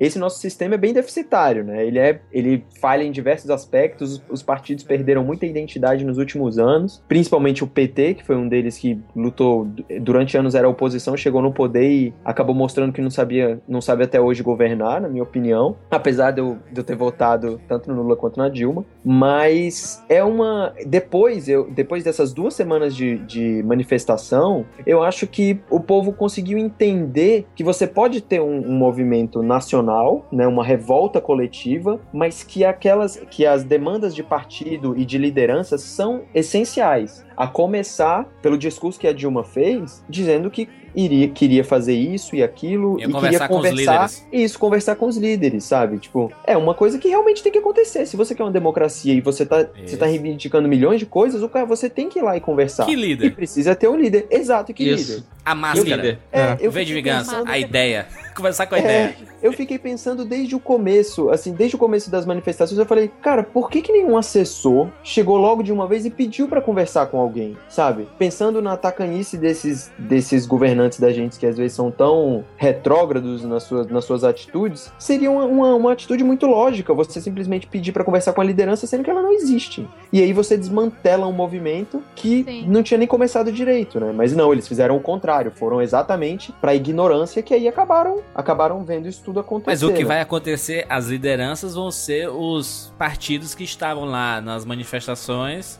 O próprio Passe Livre, né, que sempre sempre esteve presente nas manifestações, não só nessas recentes, mas do- dos últimos anos aí. E, e, vai, e eles vão ser os representantes do povo. Essa é, É, a e a gente nem sabe direito quem são, é o que sabem sobre tudo isso, né? É, São rostos novos pra todo mundo, né? Exatamente, e a, a gente viu tanta coisa desconexa, assim, de, por exemplo, as pessoas gritando democracia, que era democracia, e a imprensa não podia fazer o trabalho dela. O pobre do Caco Barcelos lá, que escreveu o livro é, é, sobre violência da polícia, ele não pôde trabalhar. E ele disse, olha, o Sim. único momento que eu fui impedido de trabalhar foi na ditadura. E E vocês, vocês, não, não, vão. Exato, e você e não vai ser agora que vocês não vão me deixar gravar, né? Exatamente. Ele falou Uhum. isso. E realmente, é Só isso. que ele tava portando o símbolo da Globo, que virou inimigo dos manifestantes, É. né? Você paga pelo preço de trabalhar na maior emissora do país, aí não tem muito o Exatamente. que fazer. Mas, se- mas se, a gente puxar é, pro, pro V de Vingança, porque o que eu- quando, eu- quando eu tava assistindo, o filme tá bem quente na minha cabeça, que eu assisti há poucos minutos,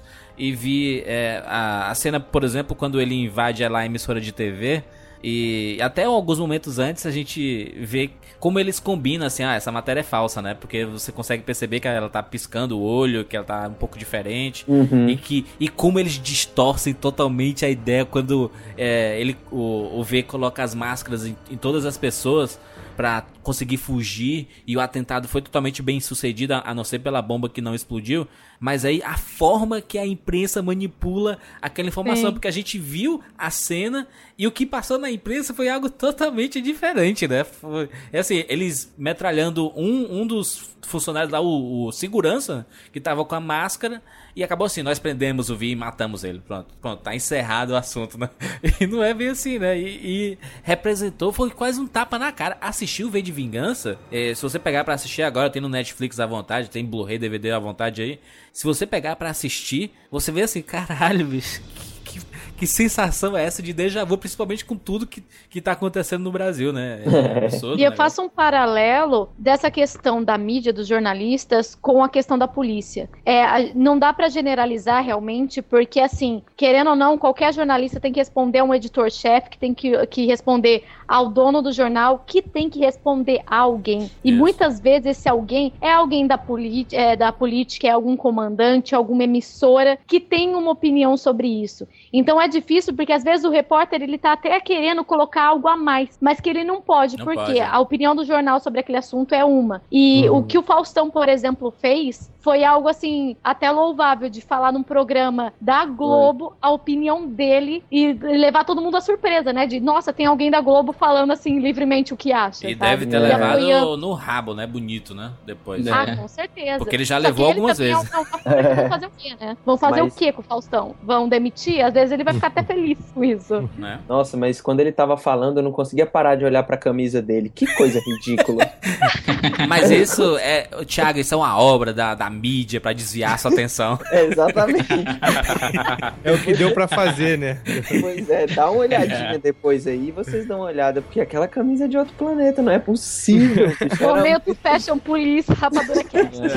Exato. Mas falando sério, eu não. É, eu, quando, voltando a falar da imprensa, você vê que. Você vê no V de Vingança, por exemplo, que o governo trabalha dentro do- da emissora lá, né? Diretamente eles, eles dão o discurso que eles querem e modificam tudo. O que o V fala, eles colocam pro lado deles. E foi uma das coisas que eu não consegui fazer uma relação muito grande com, com a história aqui no Brasil, por exemplo, a gente sempre tenta buscar eventos históricos que a gente consiga relacionar para entender o que está acontecendo com a gente, né? Todo mundo diz que a história é cíclica e a gente Sim. vai conseguir entender. E uma das coisas que eu não consegui entender muito foi por, por esse motivo que eu falei que a imprensa se perdeu em algum momento. Hoje ela sabe muito bem o que ela quer, mas eu achei que em um momento ali ela se perdeu. Foi a questão da internet, porque as notícias correm muito rápido e elas normalmente vão de encontro, vão, é, elas fazem a oposição da mídia tradicional. É, e em um momento ali a gente não.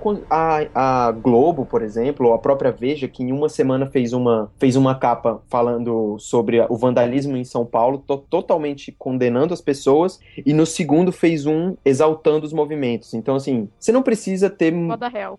é, você não precisa ter mais de dois neurônios para entender que aquele, que aquele discurso foi totalmente desvirtuado pelos interesses deles e que eles não sabiam o que estava acontecendo até conseguir achar o seu interesse próprio. E com a internet, é, a internet, o Twitter e tudo que está acontecendo é um dos únicos fatores que eu não consigo, que a gente não consegue prever o que, que vai acontecer, sabe? Mas ao mesmo tempo, por mais incongruente que isso pareça que eu vou falar, mas fica claro como depois do, do vandalismo e que a gente vê no V também, que quando eles falam e conseguem controlar 90% da população a partir de um, de um talk show, né, de um programa que o eu, me foge o nome agora do, do personagem que é o segundo que o Vi- que o Vi mata, Sim, o, A a- voz. o apresentador, a, vo Isso, a, a voz, voz, da Inglaterra, é, né? A voz. É. que ele, ele é a Que é voz bem do governo, diferente. ele é a voz isso, ele é a voz de tudo, né?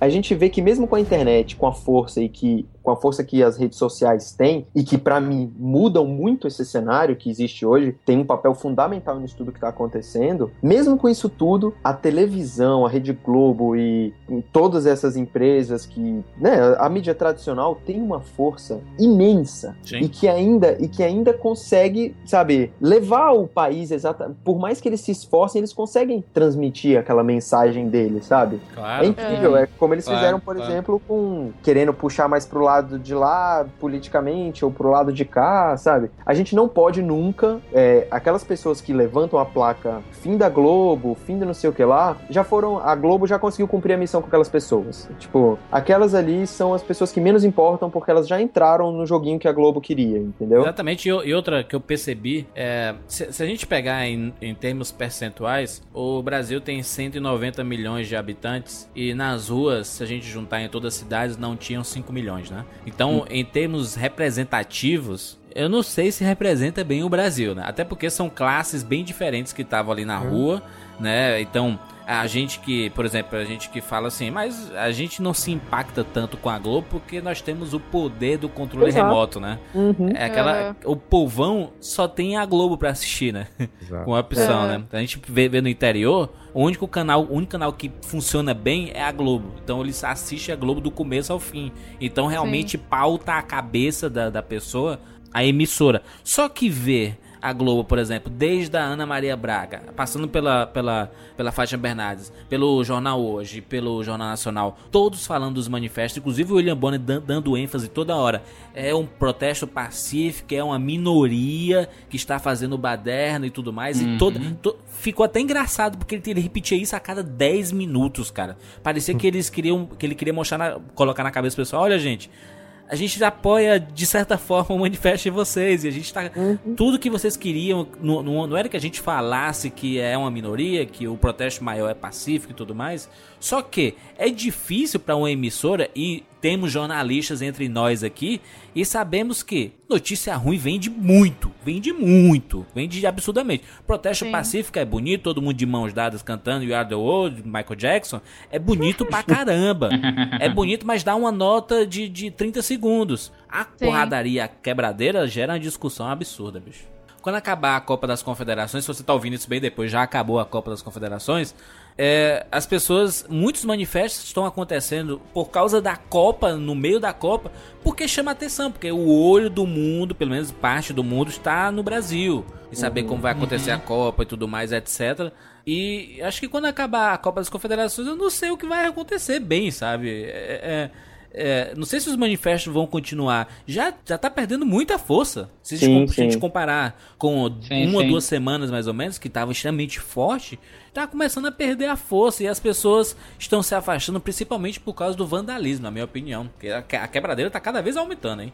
Daqui a pouco tem, tem manifestante com arma de fogo na rua e a polícia com arma de fogo e a porrada vai comer. É isso que eu Jesus. falei pra, que eu conversei com a Carol, que eu falei, o problema vai ser a hora em que o primeiro der um tiro com arma de fogo na polícia e aí revidar com arma de fogo e aí vira guerra civil o negócio. Ah, eu espero que isso não aconteça. Não, não pensei ainda nessa catástrofe. Eu espero que não aconteça. Porque se deixar, a, a polícia só, só quer um motivo, hein? É, mas o, o- em relação ao homossexualismo, que a gente vê bem isso explícito no vê, tanto no E no filme é muito forte filme. isso, hein, hein, hein É. Thiago? Essa É, parte do homossexualismo, né? É bastante, e é super, e é assim, é muito legal o jeito que eles mostram lá, entendeu? É uma, é uma coisa super reprimida, que você vê, né, que eles são totalmente contra, mas dentro das pessoas que, que lidam com aquele, com o homossexualismo dentro da sociedade, que ele existe, não adianta, né, não adianta você querer, e tem até, tem até também outro caso do padre, não sei se vocês Isso. lembram, né, são coisas que eles condenam totalmente, Com mas crianças, né? acontece, Com, gente. com... Isso. Isso acontece. E o, o filme mostra isso bem, sabe, de um jeito. Eu gosto do. É porque eu sou. Eu gosto dos Wachowski, né? Eles são os produtores desse filme. Os irmãos Uhum. Wachowski. Ah, são- aquele- os, os irmãos que a- a- é, gastaram tudo no Matrix 1 e desperdiçaram depois. É. 嘿 嘿 Então, essa parte do homossexualismo e de todas as outras. é, de vários outros conceitos que eles. que a sociedade que mostra no V de Vingança reprime, Isso. eles mostram várias outras coisas. É, mostram padre com, com mulheres, mostra. Com crianças, crianças. né? A, a insinuação de que era criança, Crianças. né? É, de que era É. criança. A então, própria assim, Eve é, infantilizada é um- uma Isso. prova isso, né? É contra, É, contra a isso. igreja no, no, num geral, né? Eles também têm várias É. críticas contra a igreja. E na, no- na história em quadrinho, a grande diferença já começa aí. A Eve na HQ, ela tem 16 anos. Ah. E no início, quando o Vi encontra, né? Lembra que no filme ela tá violando o toque de recolher, Isso. aí vem os caras do dedo e tal. Na história em quadrinho, ela tava, se, ela tava saindo pra se prostituir pela primeira vez. Caraca. Meu Deus! E aí, É. quando ela chega pra, lá no cliente e tal, o cara finge que vai querer, depois ele puxa e mostra, não, eu sou do dedo aqui, né, da, é da polícia, aí eles querem estuprá-la pra, pra depois talvez matá-la, aí o Vi chega. É, no filme não fala, no, no, no filme não mostra desse jeito, mas ela tá se produzindo bem, né? Pra, então dá, dá, um, dá uma ideia assim. Isso que eu ia falar agora, porque ela tava se produzindo toda, se Vestidinho. arrumando até como se fosse uma prostituta, vamos dizer assim, e indo se encontrar com o cara da emissora, não é? Uhum. Verdade. Então, tipo, dá, dá a entender realmente isso. E que você comentando agora do quadrinho consegue é, juntar, né, as duas cenas ali. É, É. O, no, o filme ele mostra diversos desses, desses temas de uma, de uma maneira bem sutil, até porque Isso. o herói do filme é o Vi e tudo fica focado nele e na história dele. Aham. né? Tipo, na história, no background dele, que ele foi uma experiência. Enfim, todos aqueles outros problemas que a gente já consegue acompanhar. Mas esses temas paralelos, como homossexualidade, é, homossexualismo e é, pedofilia, religião e todos. É, Negro, prostituição, racismo, né? Tudo. racismo, tudo isso é falado no filme, né? Tipo, isso é bem explícito no filme, mostra em vários momentos, que é uma coisa que os Wachowski, os irmãos Wachowski, que é o, é a, o Andy e a Lana agora, Isso. né? Que o Larry virou Lana. Ele fez uma operação e trocou de sexo. Eles fazem isso em diversos filmes deles, tipo, vários filmes. Só que eles, esse eles só produziram, né? O diretor é o James McTeague, que também dirigiu o Ninja Assassino. Que Isso, é um e com- aquele The Raven recente do, do John Cusack, né? O, o do, Isso, do Alan ele- Poe, né? do, do Edgar Allan Poe, É. exatamente. Mas só pra dar um toque, é o, é o, o V de Vingança é o primeiro filme dele. Ele foi Isso. diretor é, assistente de todos os Matrix. Exatamente. Eles trabalhavam Exato. juntos já com os irmãos há muito tempo. ele é um companheiro deles e, tipo, dá pra ver muito bem que os filmes, os três filmes que ele tem, tem, que ele tem muito do traço dos irmãos Wachowski, que, na minha opinião, conseguiram fazer um ótimo filme e depois cagaram na carreira inteira. Mas esse, esse V de Vingança, pra mim, é tipo, se eu pudesse pegar da obra deles, como um todo, tanto de produtor como de Uhum. diretor, é o que eles conseguiram fa- falar de tema, de diversos temas, tirando Matrix, que Matrix é uma obra, pra mim, é uma, uma obra-prima da ficção científica, Também mas é, depois dele, o V de Vingança é o que consegue abordar mais temas diferentes e discutir eles de maneira diferente e ao mesmo tempo ser um baita do entretenimento, Mas sabe? eu acho que eles devem ter se arrependido de não ter dirigido esse filme. Porque Eles, devem ficar eles devem ter, pensando, eles devem "Pô, ter olha só, a gente tem- dirigido, cara. Eu Sim. não sei. Mas eles não têm os créditos de diretor. Mas eles devem olhar hoje e pensar, caraca, a gente tem Speed Racer aqui nos nossos créditos. Em vez de ter, podia ter V de vingança, era muito mais legal. É tipo aquele negócio do, do Poltergeist ser do Spielberg, né? De, É, do, do, do Del Cloverfield, Toro. do Cloverfield ser J.J. Abrams, né? É, são, são, são filmes que têm diretores Produtores que são discípulos, que né? Exato. É, o J.J. isso. Abrams dirige o. O J.J. Abrams dirige o Super 8, como você falou, inspirado totalmente no Spielberg. Isso, é. É, Uhum. E vários outros filmes que a gente vai ver, mas eu não acho isso ruim, sabe? Eu acho Também isso não acho. é legal. Acho, é, tem Claro. um pouco de uma visão diferente, mas traz um, E- um- um novo, um novo suspiro aí o, pro. E a, pro da- e a adaptação cinematográfica ela recebeu muita crítica, né? Principalmente da, da crítica especializada em Yes. cinema. Mas o público gosta, né? E eu acredito que, eu saber a opinião de vocês também, mas apesar das histórias serem bem diferentes, ah, o filme é muito bom dentro da- das limitações que ele tem, né? Que não é só uma limitação artística, aquela coisa de que ah, um filme tem que ser bem menor, tem que reduzir o tempo, tem que cortar Uhum. coisa. Mas também a questão do cenário do- dos produtores, das pessoas que investem dinheiro naquele filme, que eles não podem desagradar, porque a mensagem de anarquia da história em quadrinho é muito forte. E Hollywood fazer esse filme já foi corajoso da Warner Bros. fazer o filme até da maneira com que ele foi feito.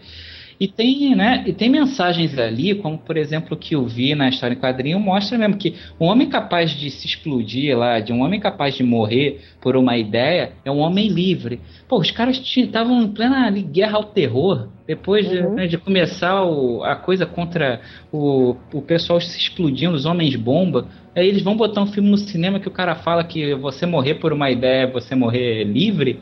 O filme, infelizmente, não fez sucesso. Ele fez. Comercialmente falando, né? É, comercialmente falando, ele não fez sucesso. Talvez no Teve um- cinema não, mas aí em home video até que ele vendeu Ah, muito, o- né? é, e hoje em dia, pô, É cultuado, É, né? Exato. A É gente isso que eu falar. na Ele- passeata lá, uma, na manifestação, a menina falando, pô, V de Vingança deve ser o filme mais alugado dos últimos tempos, né? É por isso É. que tá no top do Netflix atualmente, se tu for olhar lá, cara. Olha lá, olha lá. certeza. Com certeza. Então, Ele vocês não com- acham que uma forma boa de explicar as opções que foram tomadas na adaptação cinematográfica é, é, não seria. Porque, assim, eu- olhando a obra dos irmãos Wachowski, eu fico imaginando o que, que eles. O que, que eles fizeram eles escolherem esse, esse comics, uma adaptação de um comics, e, e pessoalmente escrever, porque eles foram. Os Eles fizeram o screenplay Yes. né, Sim, da sim. adaptação. É, será que não é pra fazer meio que um manual básico de manifestação? Não, não, não de manifestação. Gostei, gostei manifestação, dessa. manifestação não é bem a palavra. Acabou O ficando. que, o que eu quero dizer é o seguinte: é, é, manual básico não, mas de repente um almanaque. Olha só, geralmente pessoas é, se luta por essa, essa, essa e causa, poder exacerbado aí do poder totalitário usando a mídia, mídia vendida. É, achar, que as minorias, ataque às minorias, é, eles dão meio que um, um- uma- passam assim um, um- o pincel por todas as possibilidades que vão fazer a gente se revoltar por algum momento. E, e- e quais as razões para isso, né? Porque o V. Eu, não, eu tô lendo também HQ, mas ainda não acabei, assim, mas as diferenças que eu vi, todas as diferenças que eu vi até agora, ponto disparado pro comics. Tô achando o comics muito melhor. Alan Moore é um monstro, né, meu filho? É, Alan Moore é pois demais. Eu não sei se. Eu, não- eu ainda tô muito curioso pra ver se o Vi é, é tão bom no comics quanto, quanto é no, no, no, no- no- no cinema. Porque eu acho que o grande. O grande mérito dele, aliás, os dois grandes méritos dele são: um, ele é o produto final da, da- da- do, do, do poder totalitário, né? Fizeram lá aquele asilo Larry, ou enfim, campo de, campo de Uhum. concentração, não sei como é que é o nome, para desenvolver uma- um grande vírus e também con- conseguir desenvolver a cura e nisso desenvolveram um super-humano. Então isso é muito yin yang, né? Isso é muito também no Sim, Batman que sim. o dia é mais escuro logo antes do amanhecer, que é uma mentira, mas enfim, eu acho o provérbio maravilhoso. E, e- e psicologicamente é muito assim mesmo, um pouco, é, um pouco antes da gente descobrir o que está errado, é onde a gente tem os piores pesadelos mesmo. Então, é, o produto final daqueles monstros é justamente o que vai ajudar, o que vai iniciar o processo de acabar com eles. Esse é uma grande ilustração, assim, pra gente. É muito didático, enfim.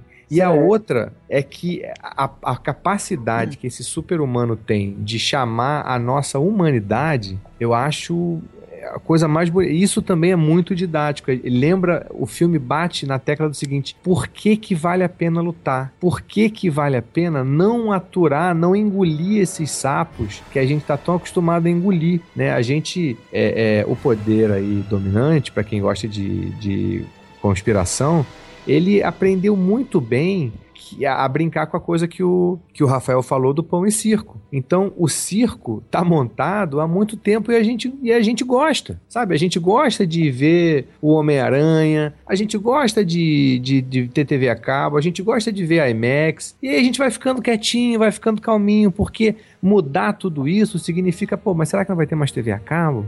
Pô, mas será que não vai ter mais cineminha? Juca, porque as pessoas estão falando só da Copa, né? É, o, o papinho é o futebol, né? Não, porque É. o Brasil. Mas é muito mais do que isso, né? É, é claro. E ninguém tá lembra, por exemplo, que um dos maiores incentivadores da sopa, da Acta e da Pipa era a empresa, era a indústria fonográfica e, e a indústria de cinemas. Exatamente, Hollywood. É, eu não tô dizendo com ele, pô, eu faço parte do podcast sobre cinema, não tô dizendo que não vamos mais ao cinema. Eu só acho que é essencial para todo mundo, e tem muito disso lá no filme, é que todas as nossas escolhas sejam conscientes, que a gente se torne consciente das nossas opções. E é o que a gente está se tornando cada vez mais inconsciente. A gente não para mais para pensar Uhum. quais são os desdobramentos dos nossos atos. A gente está acostumado a comprar, a simplesmente ir lá no mercado e comprar. Assim, mas essa empresa aqui, é uma empresa que é legal? Essa é uma empresa que, que emprega trabalho escravo chinês? É uma empresa que trabalha, tra- em- emprega trabalho escravo filipino, infantil? Então, é- é, temos, temos que nos tornar conscientes, temos que chamar para si a responsabilidade. Isso eu achei um grande mérito do filme, tá? É meio que um almanaque geral que, como vocês falaram, passa aí por várias minorias, passa por várias questões que a gente se identifica hoje, e acho que vai ser muito difícil a gente não. é, é, alguma manifestação no mundo hoje em dia não, não, não se identificar com o filme, porque, pra mim, teve esse cuidado. O V do quadrinho, ele é muito mais incisivo, né? Ele vai muito mais na ferida. Isso. E o jeito que ele fala é justamente sobre isso, Juca, sobre a questão da escolha, o discurso que ele faz na TV, no filme, é muito menor do que, do que o que ele fala no quadrinho, né? É, que ele prometendo a explosão do parlamento, eles acabaram substituindo, né, por um discurso meio irônico, onde ele fala como se ele fosse o patrão dos humanos, assim, Isso. demonstrando uma, uma insatisfação né, com a maneira como eles estão aceitando a vida imposta. E você não vê ameaça, ameaça de explosão, né, daquela aquela maneira como como o quadrinho, ele é muito muito incisivo na coisa da anarquia. Ele bota o dedo na ferida, né? Você uma coisa que eu achei genial nos quadrinhos e olha que maneiro, Júlio. O, no filme, a voz, é, ele é assassinado, né? Simplesmente ali no banheiro dele acabou. No quadrinho, ele leva o, o, o Vi leva a voz. é, é, primeiro já fica claro que ele faz, ele tem uma coleção de bonecas. Ele coleciona Uhum. bonecas raras e faz uma coleção de bonecas. Esse a voz. E aí depois o, o, o Vi cap- não mata, captura ele e leva ele pra reprodução lá do Lark Hill, a mesma que ele no filme ele coloca Aham, a Eve, né? Eve. E aí tá levando é, é, quando o cara acorda lá com o uniforme, ah, que bom ver que você colocou o uniforme, vem aqui e tal, vamos ver. Ele leva o cara pra uma sala que estão todas, ou não sei, parte da coleção de bonecas do cara vestidas com o uniforme do Lark Hill. Caraca. E aí o cara tem um troço, o cara pira, e pelo amor de Deus, você não tem ideia do valor dessas bonecas, e nananana. Aham. Falei, olha que genial. Pegou o cara que não consegue entender nada, que, que, que faz parte de um governo que mata é, de- indiscriminadamente, que, que escraviza, que domina pelo medo, e tá preocupado com as bonecas dele. Eu acho que Eu todo mundo vi tem vídeo aprender. de sacanagem pra mostrar a anarquia queima na frente dele. Uhum. As bonecas. E juras, Hum. se você me permite fazer só mais um. fazer uma. uma então, outro, outro paralelo, paralelo do filme Claro, claro. e das HQs com o momento que a gente tá vivendo, Hum. que é outra coisa. Eu vou parecer o cara mais chato do mundo, né? Mas querendo tirar um pouco dessa ideia que todo mundo fica propagando aí. Tirar só um pouco dessa ideia do gigante acordou. Eu entendo. Propaganda do da Johnny Walker, né? É, O gigante acordou entendo. e o vem pra rua da Fiat que da tirou do ar. Fiat. É, É. eu entendo a questão da geração. Tirou do ar. Eu vi passar pra caramba esses dias, hein? É, não sei. Não sei se vendeu o carro, mas funcionou como jingle bonito. É, exatamente. O Antes de ontem tava né? passando na TV. É, E o Rapa, sem querer, fez um hino já, né? e Tipo, voltou já Isso. pro pra parar de sucesso rápido. É, mas falando disso do Gigante Acordou em si, eu não, eu não gosto das pessoas ficarem falando que o brasileiro é um povo preguiçoso e que só vive na mamata e que aquilo é que. Eu acho isso de um desrespeito absurdo, assim. Pode ser que a sua gera, que a nossa geração, as duas últimas gerações, não sei, eu não gosto de mexer muito com números, mas essas últimas gerações tenham tido uma, uma acomodação mesmo. Né? A gente tem uma democracia, querendo ou não, estabelecida, um país que está bem economicamente, com vários problemas, mas está bem. Se- sejamos sejamos é, é, mais claros. O Brasil melhorou muito dos anos 90 pra cá, né? Sim, é, Uhum. sim isso, é, isso é fato, né? Uhum. Mas é, o Brasil tem uma história de revoltas, não de guerras, né? Não de guerras, nós não temos uma história de guerras, mas temos uma história de revolta e de um povo que foi subjugado a vida inteira. Isso aí. A Entendeu? vida inteira, desde Nós a- somos subjugados.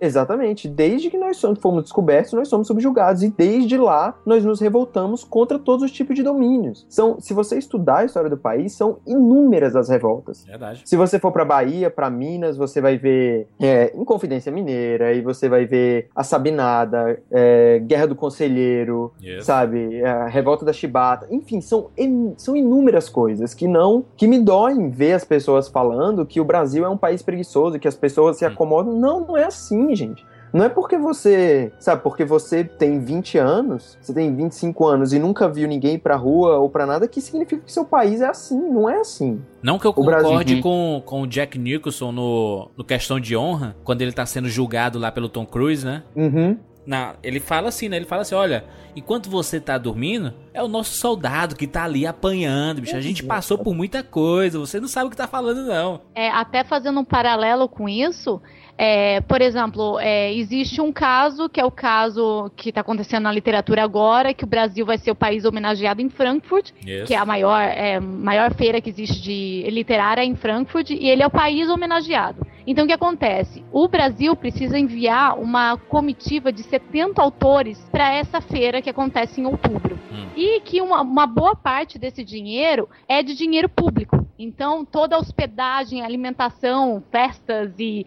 estrutura e etc. que envolve, toda, toda essa estrutura que envolve A logística participação do negócio, 70 né? autores, isso, é, é bancada por uma parte de dinheiro público. E foram é, gastos 20 milhões de reais nessa estrutura. E o que, que acontece?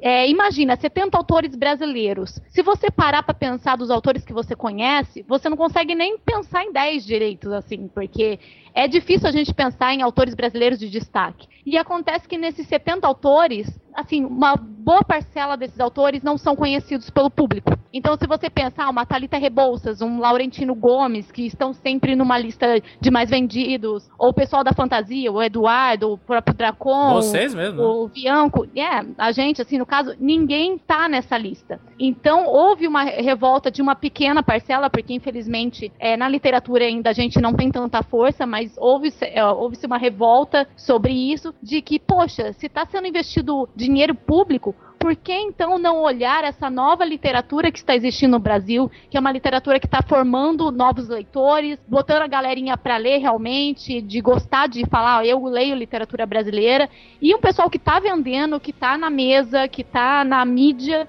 por que não colocar esse pessoal nessa lista e continuar preservando só aquela literatura é, mais de lista de escola e que o pessoal não conhece tanto, ou de premiação, né? Literatura de edital. É. Isso, e o que acontece é que, por exemplo, o Dracon ele fez um texto Muito bom, por sinal. é, falando sobre o mercado é, editorial, por que, que ele precisa evoluir, como que está sendo esse mercado agora, fazendo um uma comparação com essa situação de Frankfurt e é, por debaixo dos panos esse texto foi parar lá no Itamaraty e ele recebeu um e-mail de uma pessoa de lá que lê literatura fantástica brasileira e que Aí, que gostaria de escuta ouvir o Rapadura dele. Cast até. que escuta o Rapadura Cast, verdade. É. Tem link tá no post, tem escutando. link no post, gente aí. Um abraço pro pessoal do. Itamaraty. É, então, e é, é pra ver que realmente, assim, a gente não tá parado, sabe? Existe muita gente lutando no Brasil e fazendo. Então, por isso que realmente o que o Thiago tava falando de, ah, o gigante acordou. Muita gente acordou agora. Eu até usei essa hashtag porque tem muita gente que acordou agora. Mas já tem muita gente lutando por esse país, sim. Tem gente que É. fala assim, o gigante acorda todo dia pela manhã, meu filho. É, exatamente. Eu...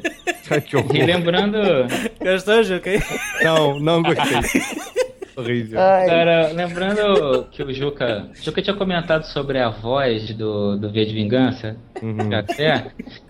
Isso me lembrou mais uma diferença grande entre o filme e a história em quadrinho, que tem o personagem, que é a personalidade de TV, ele é o Lewis Prótero, lá no filme. Uhum. E já na, na graphic novel, ele é completamente, assim, um tanto desconhecido até, sabe? Ele faz a voz do destino, mas na verdade ninguém sabe quem é a voz. Pra manter a fantasia de que é o próprio destino que tá falando com a população, né? Exatamente. Calma aí que eu tô me Porra. Jurandir, eu tô rindo até agora. Desculpa.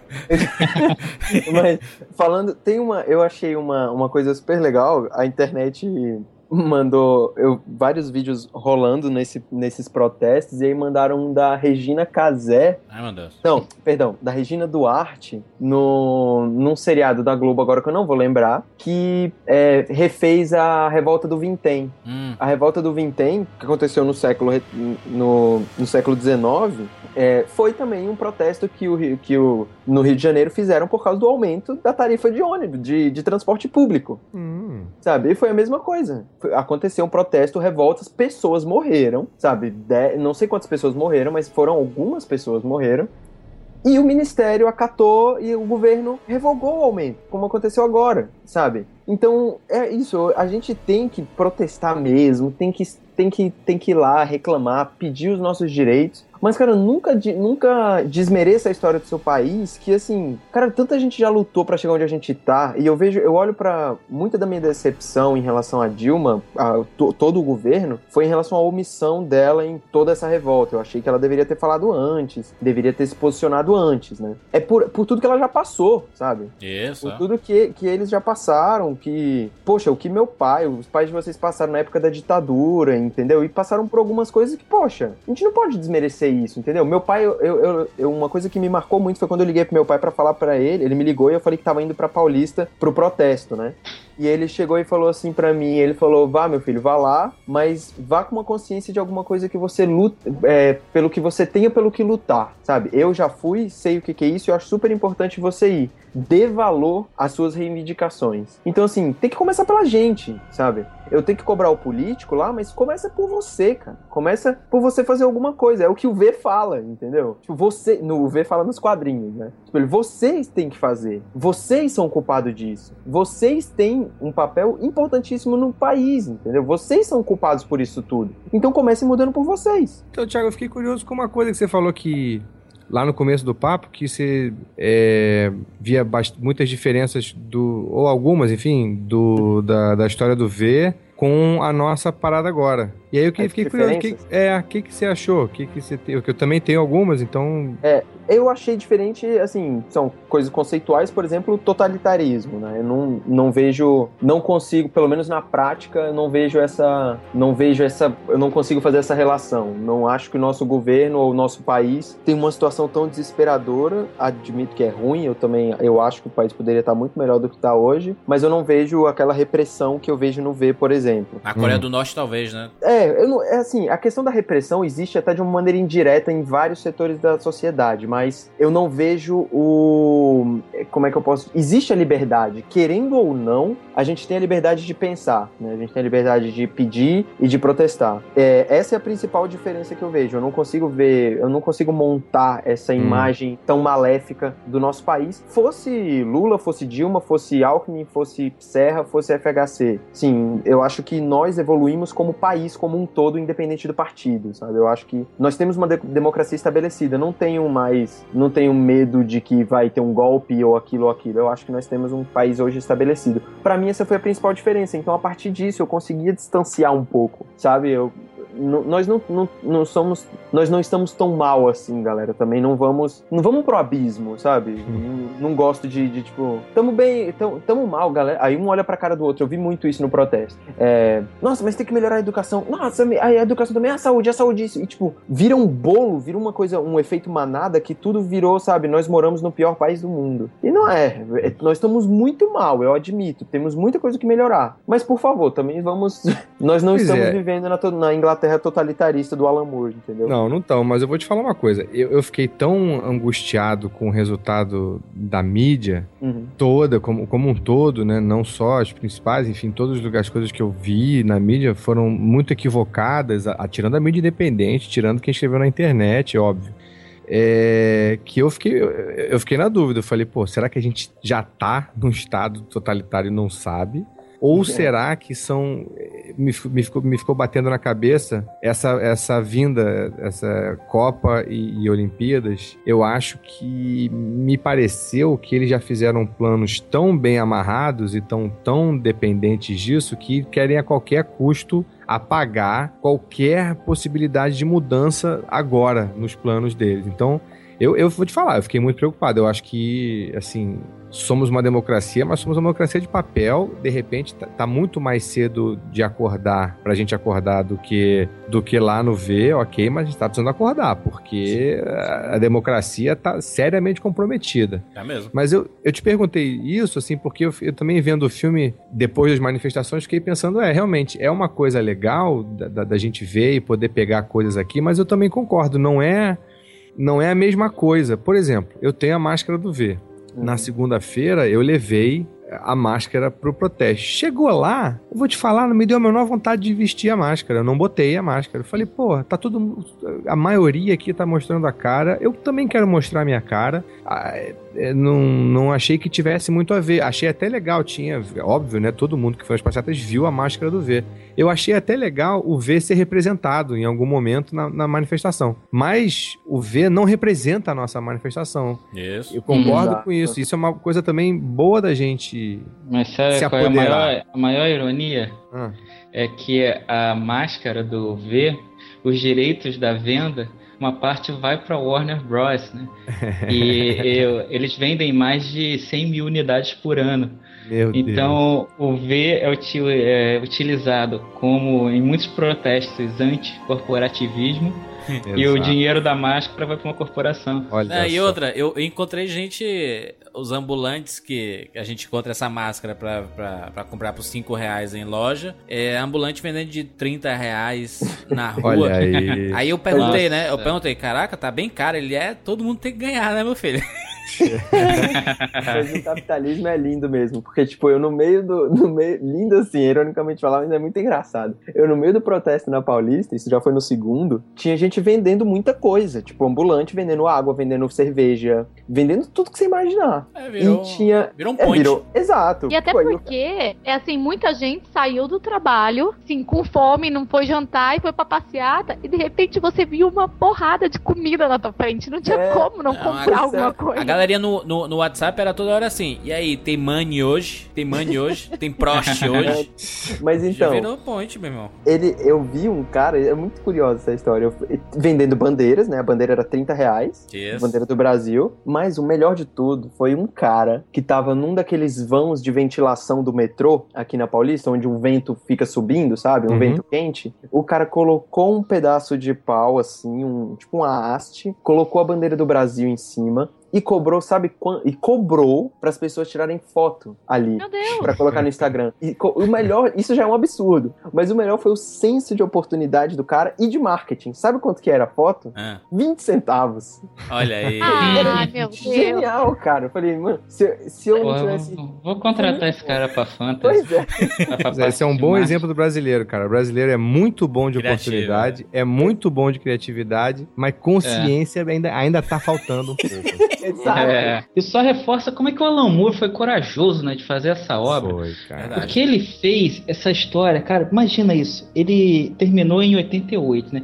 Cara, ele fez isso no auge daquele governo duro da Margaret Thatcher, Isso. governo das mãos de ferro. Que teve quebradeira e tudo, hein? Putz, e tinha influência da Guerra Fria ainda em cima. Tanto que quando Hollywood resolveu fazer o filme, ele pediu para retirar o nome dele dos créditos, né? Porque ele tem esse trauma com. Ele diz que não assiste os filmes, que os amigos dele que contam para ele, porque ele fica lá no meio do mato, não quer falar com ninguém. Mas perguntaram para ele hoje em dia, o que, que você está achando dos protestos que estão acontecendo usando a máscara do Vi? E aí ele já comentou em dois momentos. Ele comentou primeiro, lá em 2008, quando o Anonymous começou a usar o símbolo, ele achou que, que era interessante, assim, eles, os, ma- os manifestantes utilizaram para proteger a identidade, principalmente contra a igreja da cientologia, porque já que eles são conhecidos por processar todo mundo. E, aí- e hoje em dia, né, ele até falou que ele já se acostumou com esse fato de alguma das criações dele se infiltrarem, assim, na, na questão da cultura pop.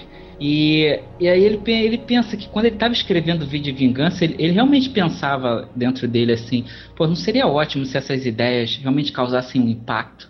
E aí quando ele viu que aquela fantasia que ele tinha começou a vir para o mundo real, ele disse que é até estranho, porque ele sente como se o personagem que ele criou 30 anos atrás, de alguma forma tomasse vida e não fosse mais ficção. Eu acho que é o sonho de todo autor é ver Uhum. sua, sua, sua obra saindo, né? Impactando as pessoas. Ok, tem um, muito do que ele criou tem um, é, um, um reflexo negativo, as pessoas ah, pegando o lado ruim da coisa.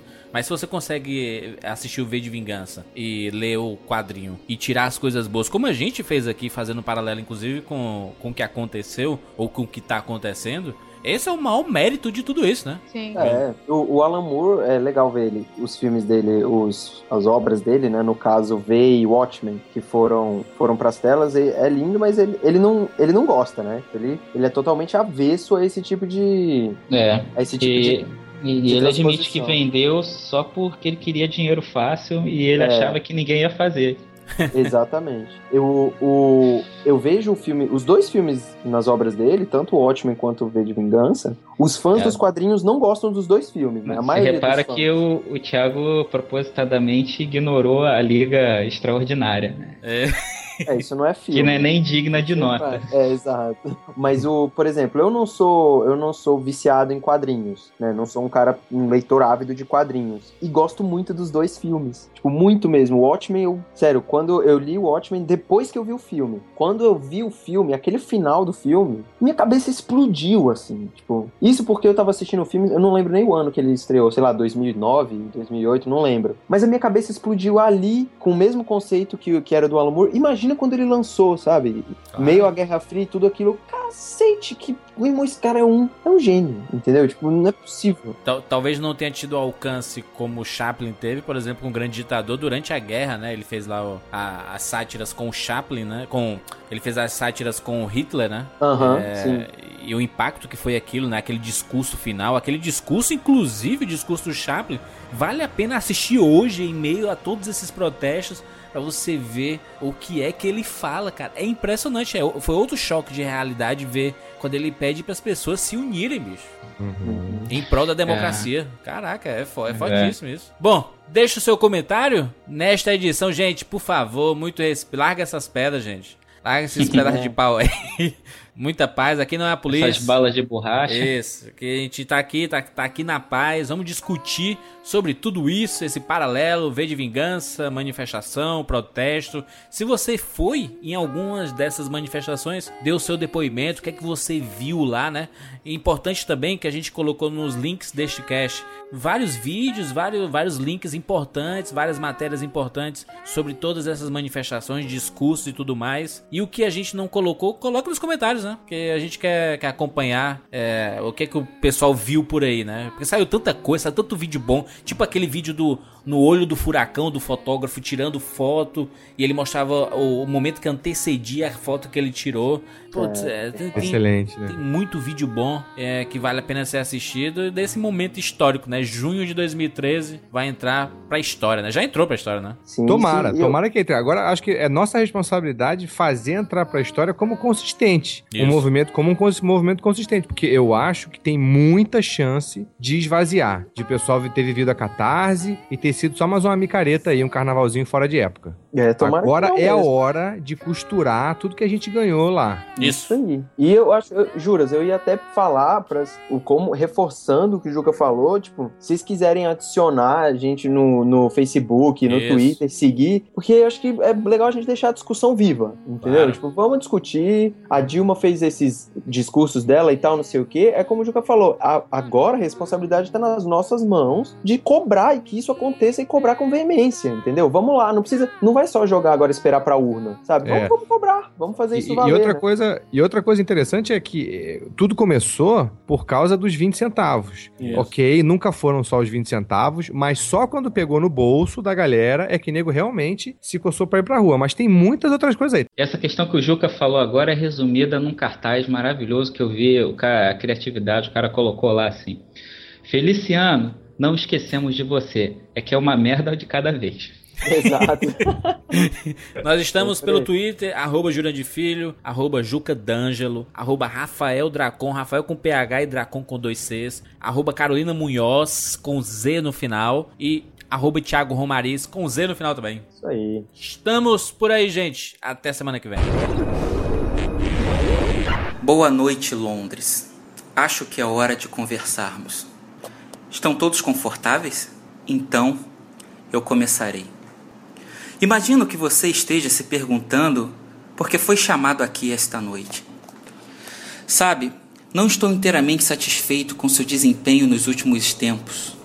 Bem, estamos pensando seriamente em demitir você. Claro, eu sei que está na empresa faz muito tempo quase, deixe-me ver, quase 10 mil anos. Deus do céu, o tempo voa, não? Até parece que foi ontem. Eu me lembro do dia em que você começou no emprego, balançando nas árvores, ainda jovem e muito nervoso, com um osso na mão peluda. Você me perguntou: por onde começo, Senhor? Ainda recordo minhas exatas palavras. Está vendo aquela pilha de ovos de dinossauro? Indaguei, sorrindo paternalmente. Pode chupar. Já se passou muito tempo desde aquela época, não é verdade? E claro, tem toda a razão, até hoje você não faltou um dia. Muito bem, ó servo bom e fiel. Por favor, não pense que me esqueci da sua admirável folha de serviços ou das valiosas contribuições que prestou à empresa. O fogo, a roda, a agricultura. Uma lista respeitável, meu velho, realmente muito respeitável. Mas, bem, para ser franco, nós andamos tendo problemas. Não se pode fechar os olhos para isso. E sabe onde eu acho que a maioria deles se origina? Na sua indisposição natural para subir dentro da empresa. Você não quer encarar responsabilidades verdadeiras, nem ser seu próprio chefe. Deus sabe quantas oportunidades já teve. Várias vezes nós lhe oferecemos promoções e você sempre recusou. Isso é muito para mim, chefia. Eu conheço meu lugar.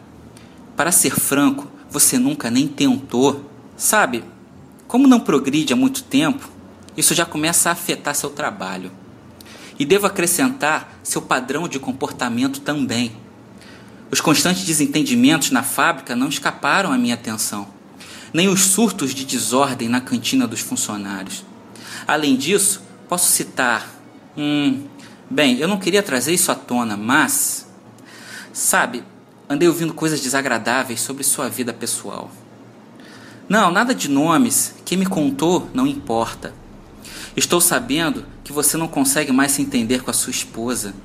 Me disseram que os dois brigam muito, que você grita, falaram até de violência.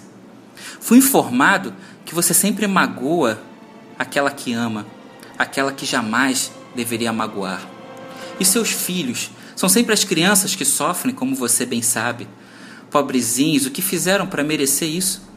O que fizeram para merecer sua truculência, seu desespero, sua covardia e todas as intolerâncias cultivadas com tanta estima? Situação nada boa, não é? E não adianta culpar a gerência pela queda nos padrões de trabalho, embora eu saiba que ela deixa muito a desejar. Na verdade, sem papas na língua, a gerência é deplorável. Nós tivemos uma sucessão de malversadores, larápios e lunáticos tomando um sem número de decisões catastróficas. Isso é inegável. Mas quem os elegeu? Você. Você indicou essas pessoas. Você deu a ela o poder para tomarem decisões em seu lugar. Claro que qualquer um está sujeito a se equivocar, mas cometer os mesmos erros fatais, séculos após séculos, parece uma atitude deliberada. Você encorajou esses incompetentes que transformaram sua vida profissional num inferno. Aceitou suas ordens insensatas sem questionar. Sempre permitiu que enchessem seu espaço de trabalho com máquinas perigosas. Você podia ter detido essa gente. Bastava dizer não. Você não teve orgulho próprio, perdeu o valor que tinha na companhia. No entanto, serei generoso. Você terá dois anos para aprimorar seu trabalho. Se ao fim desse período não apresentar resultados satisfatórios, será cortado. Isso é tudo. Pode voltar ao trabalho. As tarefas normais devem começar tão logo seja possível.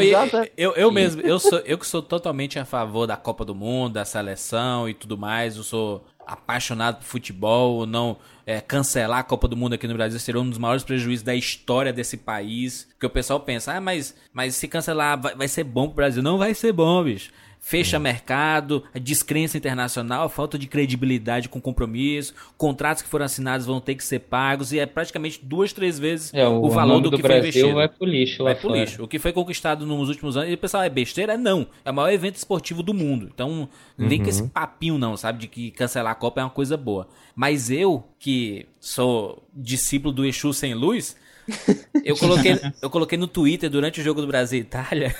Eu coloquei assim: é, quando o Neymar fez um golaço lá, em caixa alta, orgulho de ser brasileiro. Estou em casa torcendo e não quebrando a rua. Eu levei 150 unfollows em 5 minutos. Caraca. Nossa senhora. Ainda bem Mas que eu não vi. 651. tu gosta, né? Olha só. Aí, mas, mas é porque é pra mostrar como as pessoas estão com, com os nervos à flor da pele, né?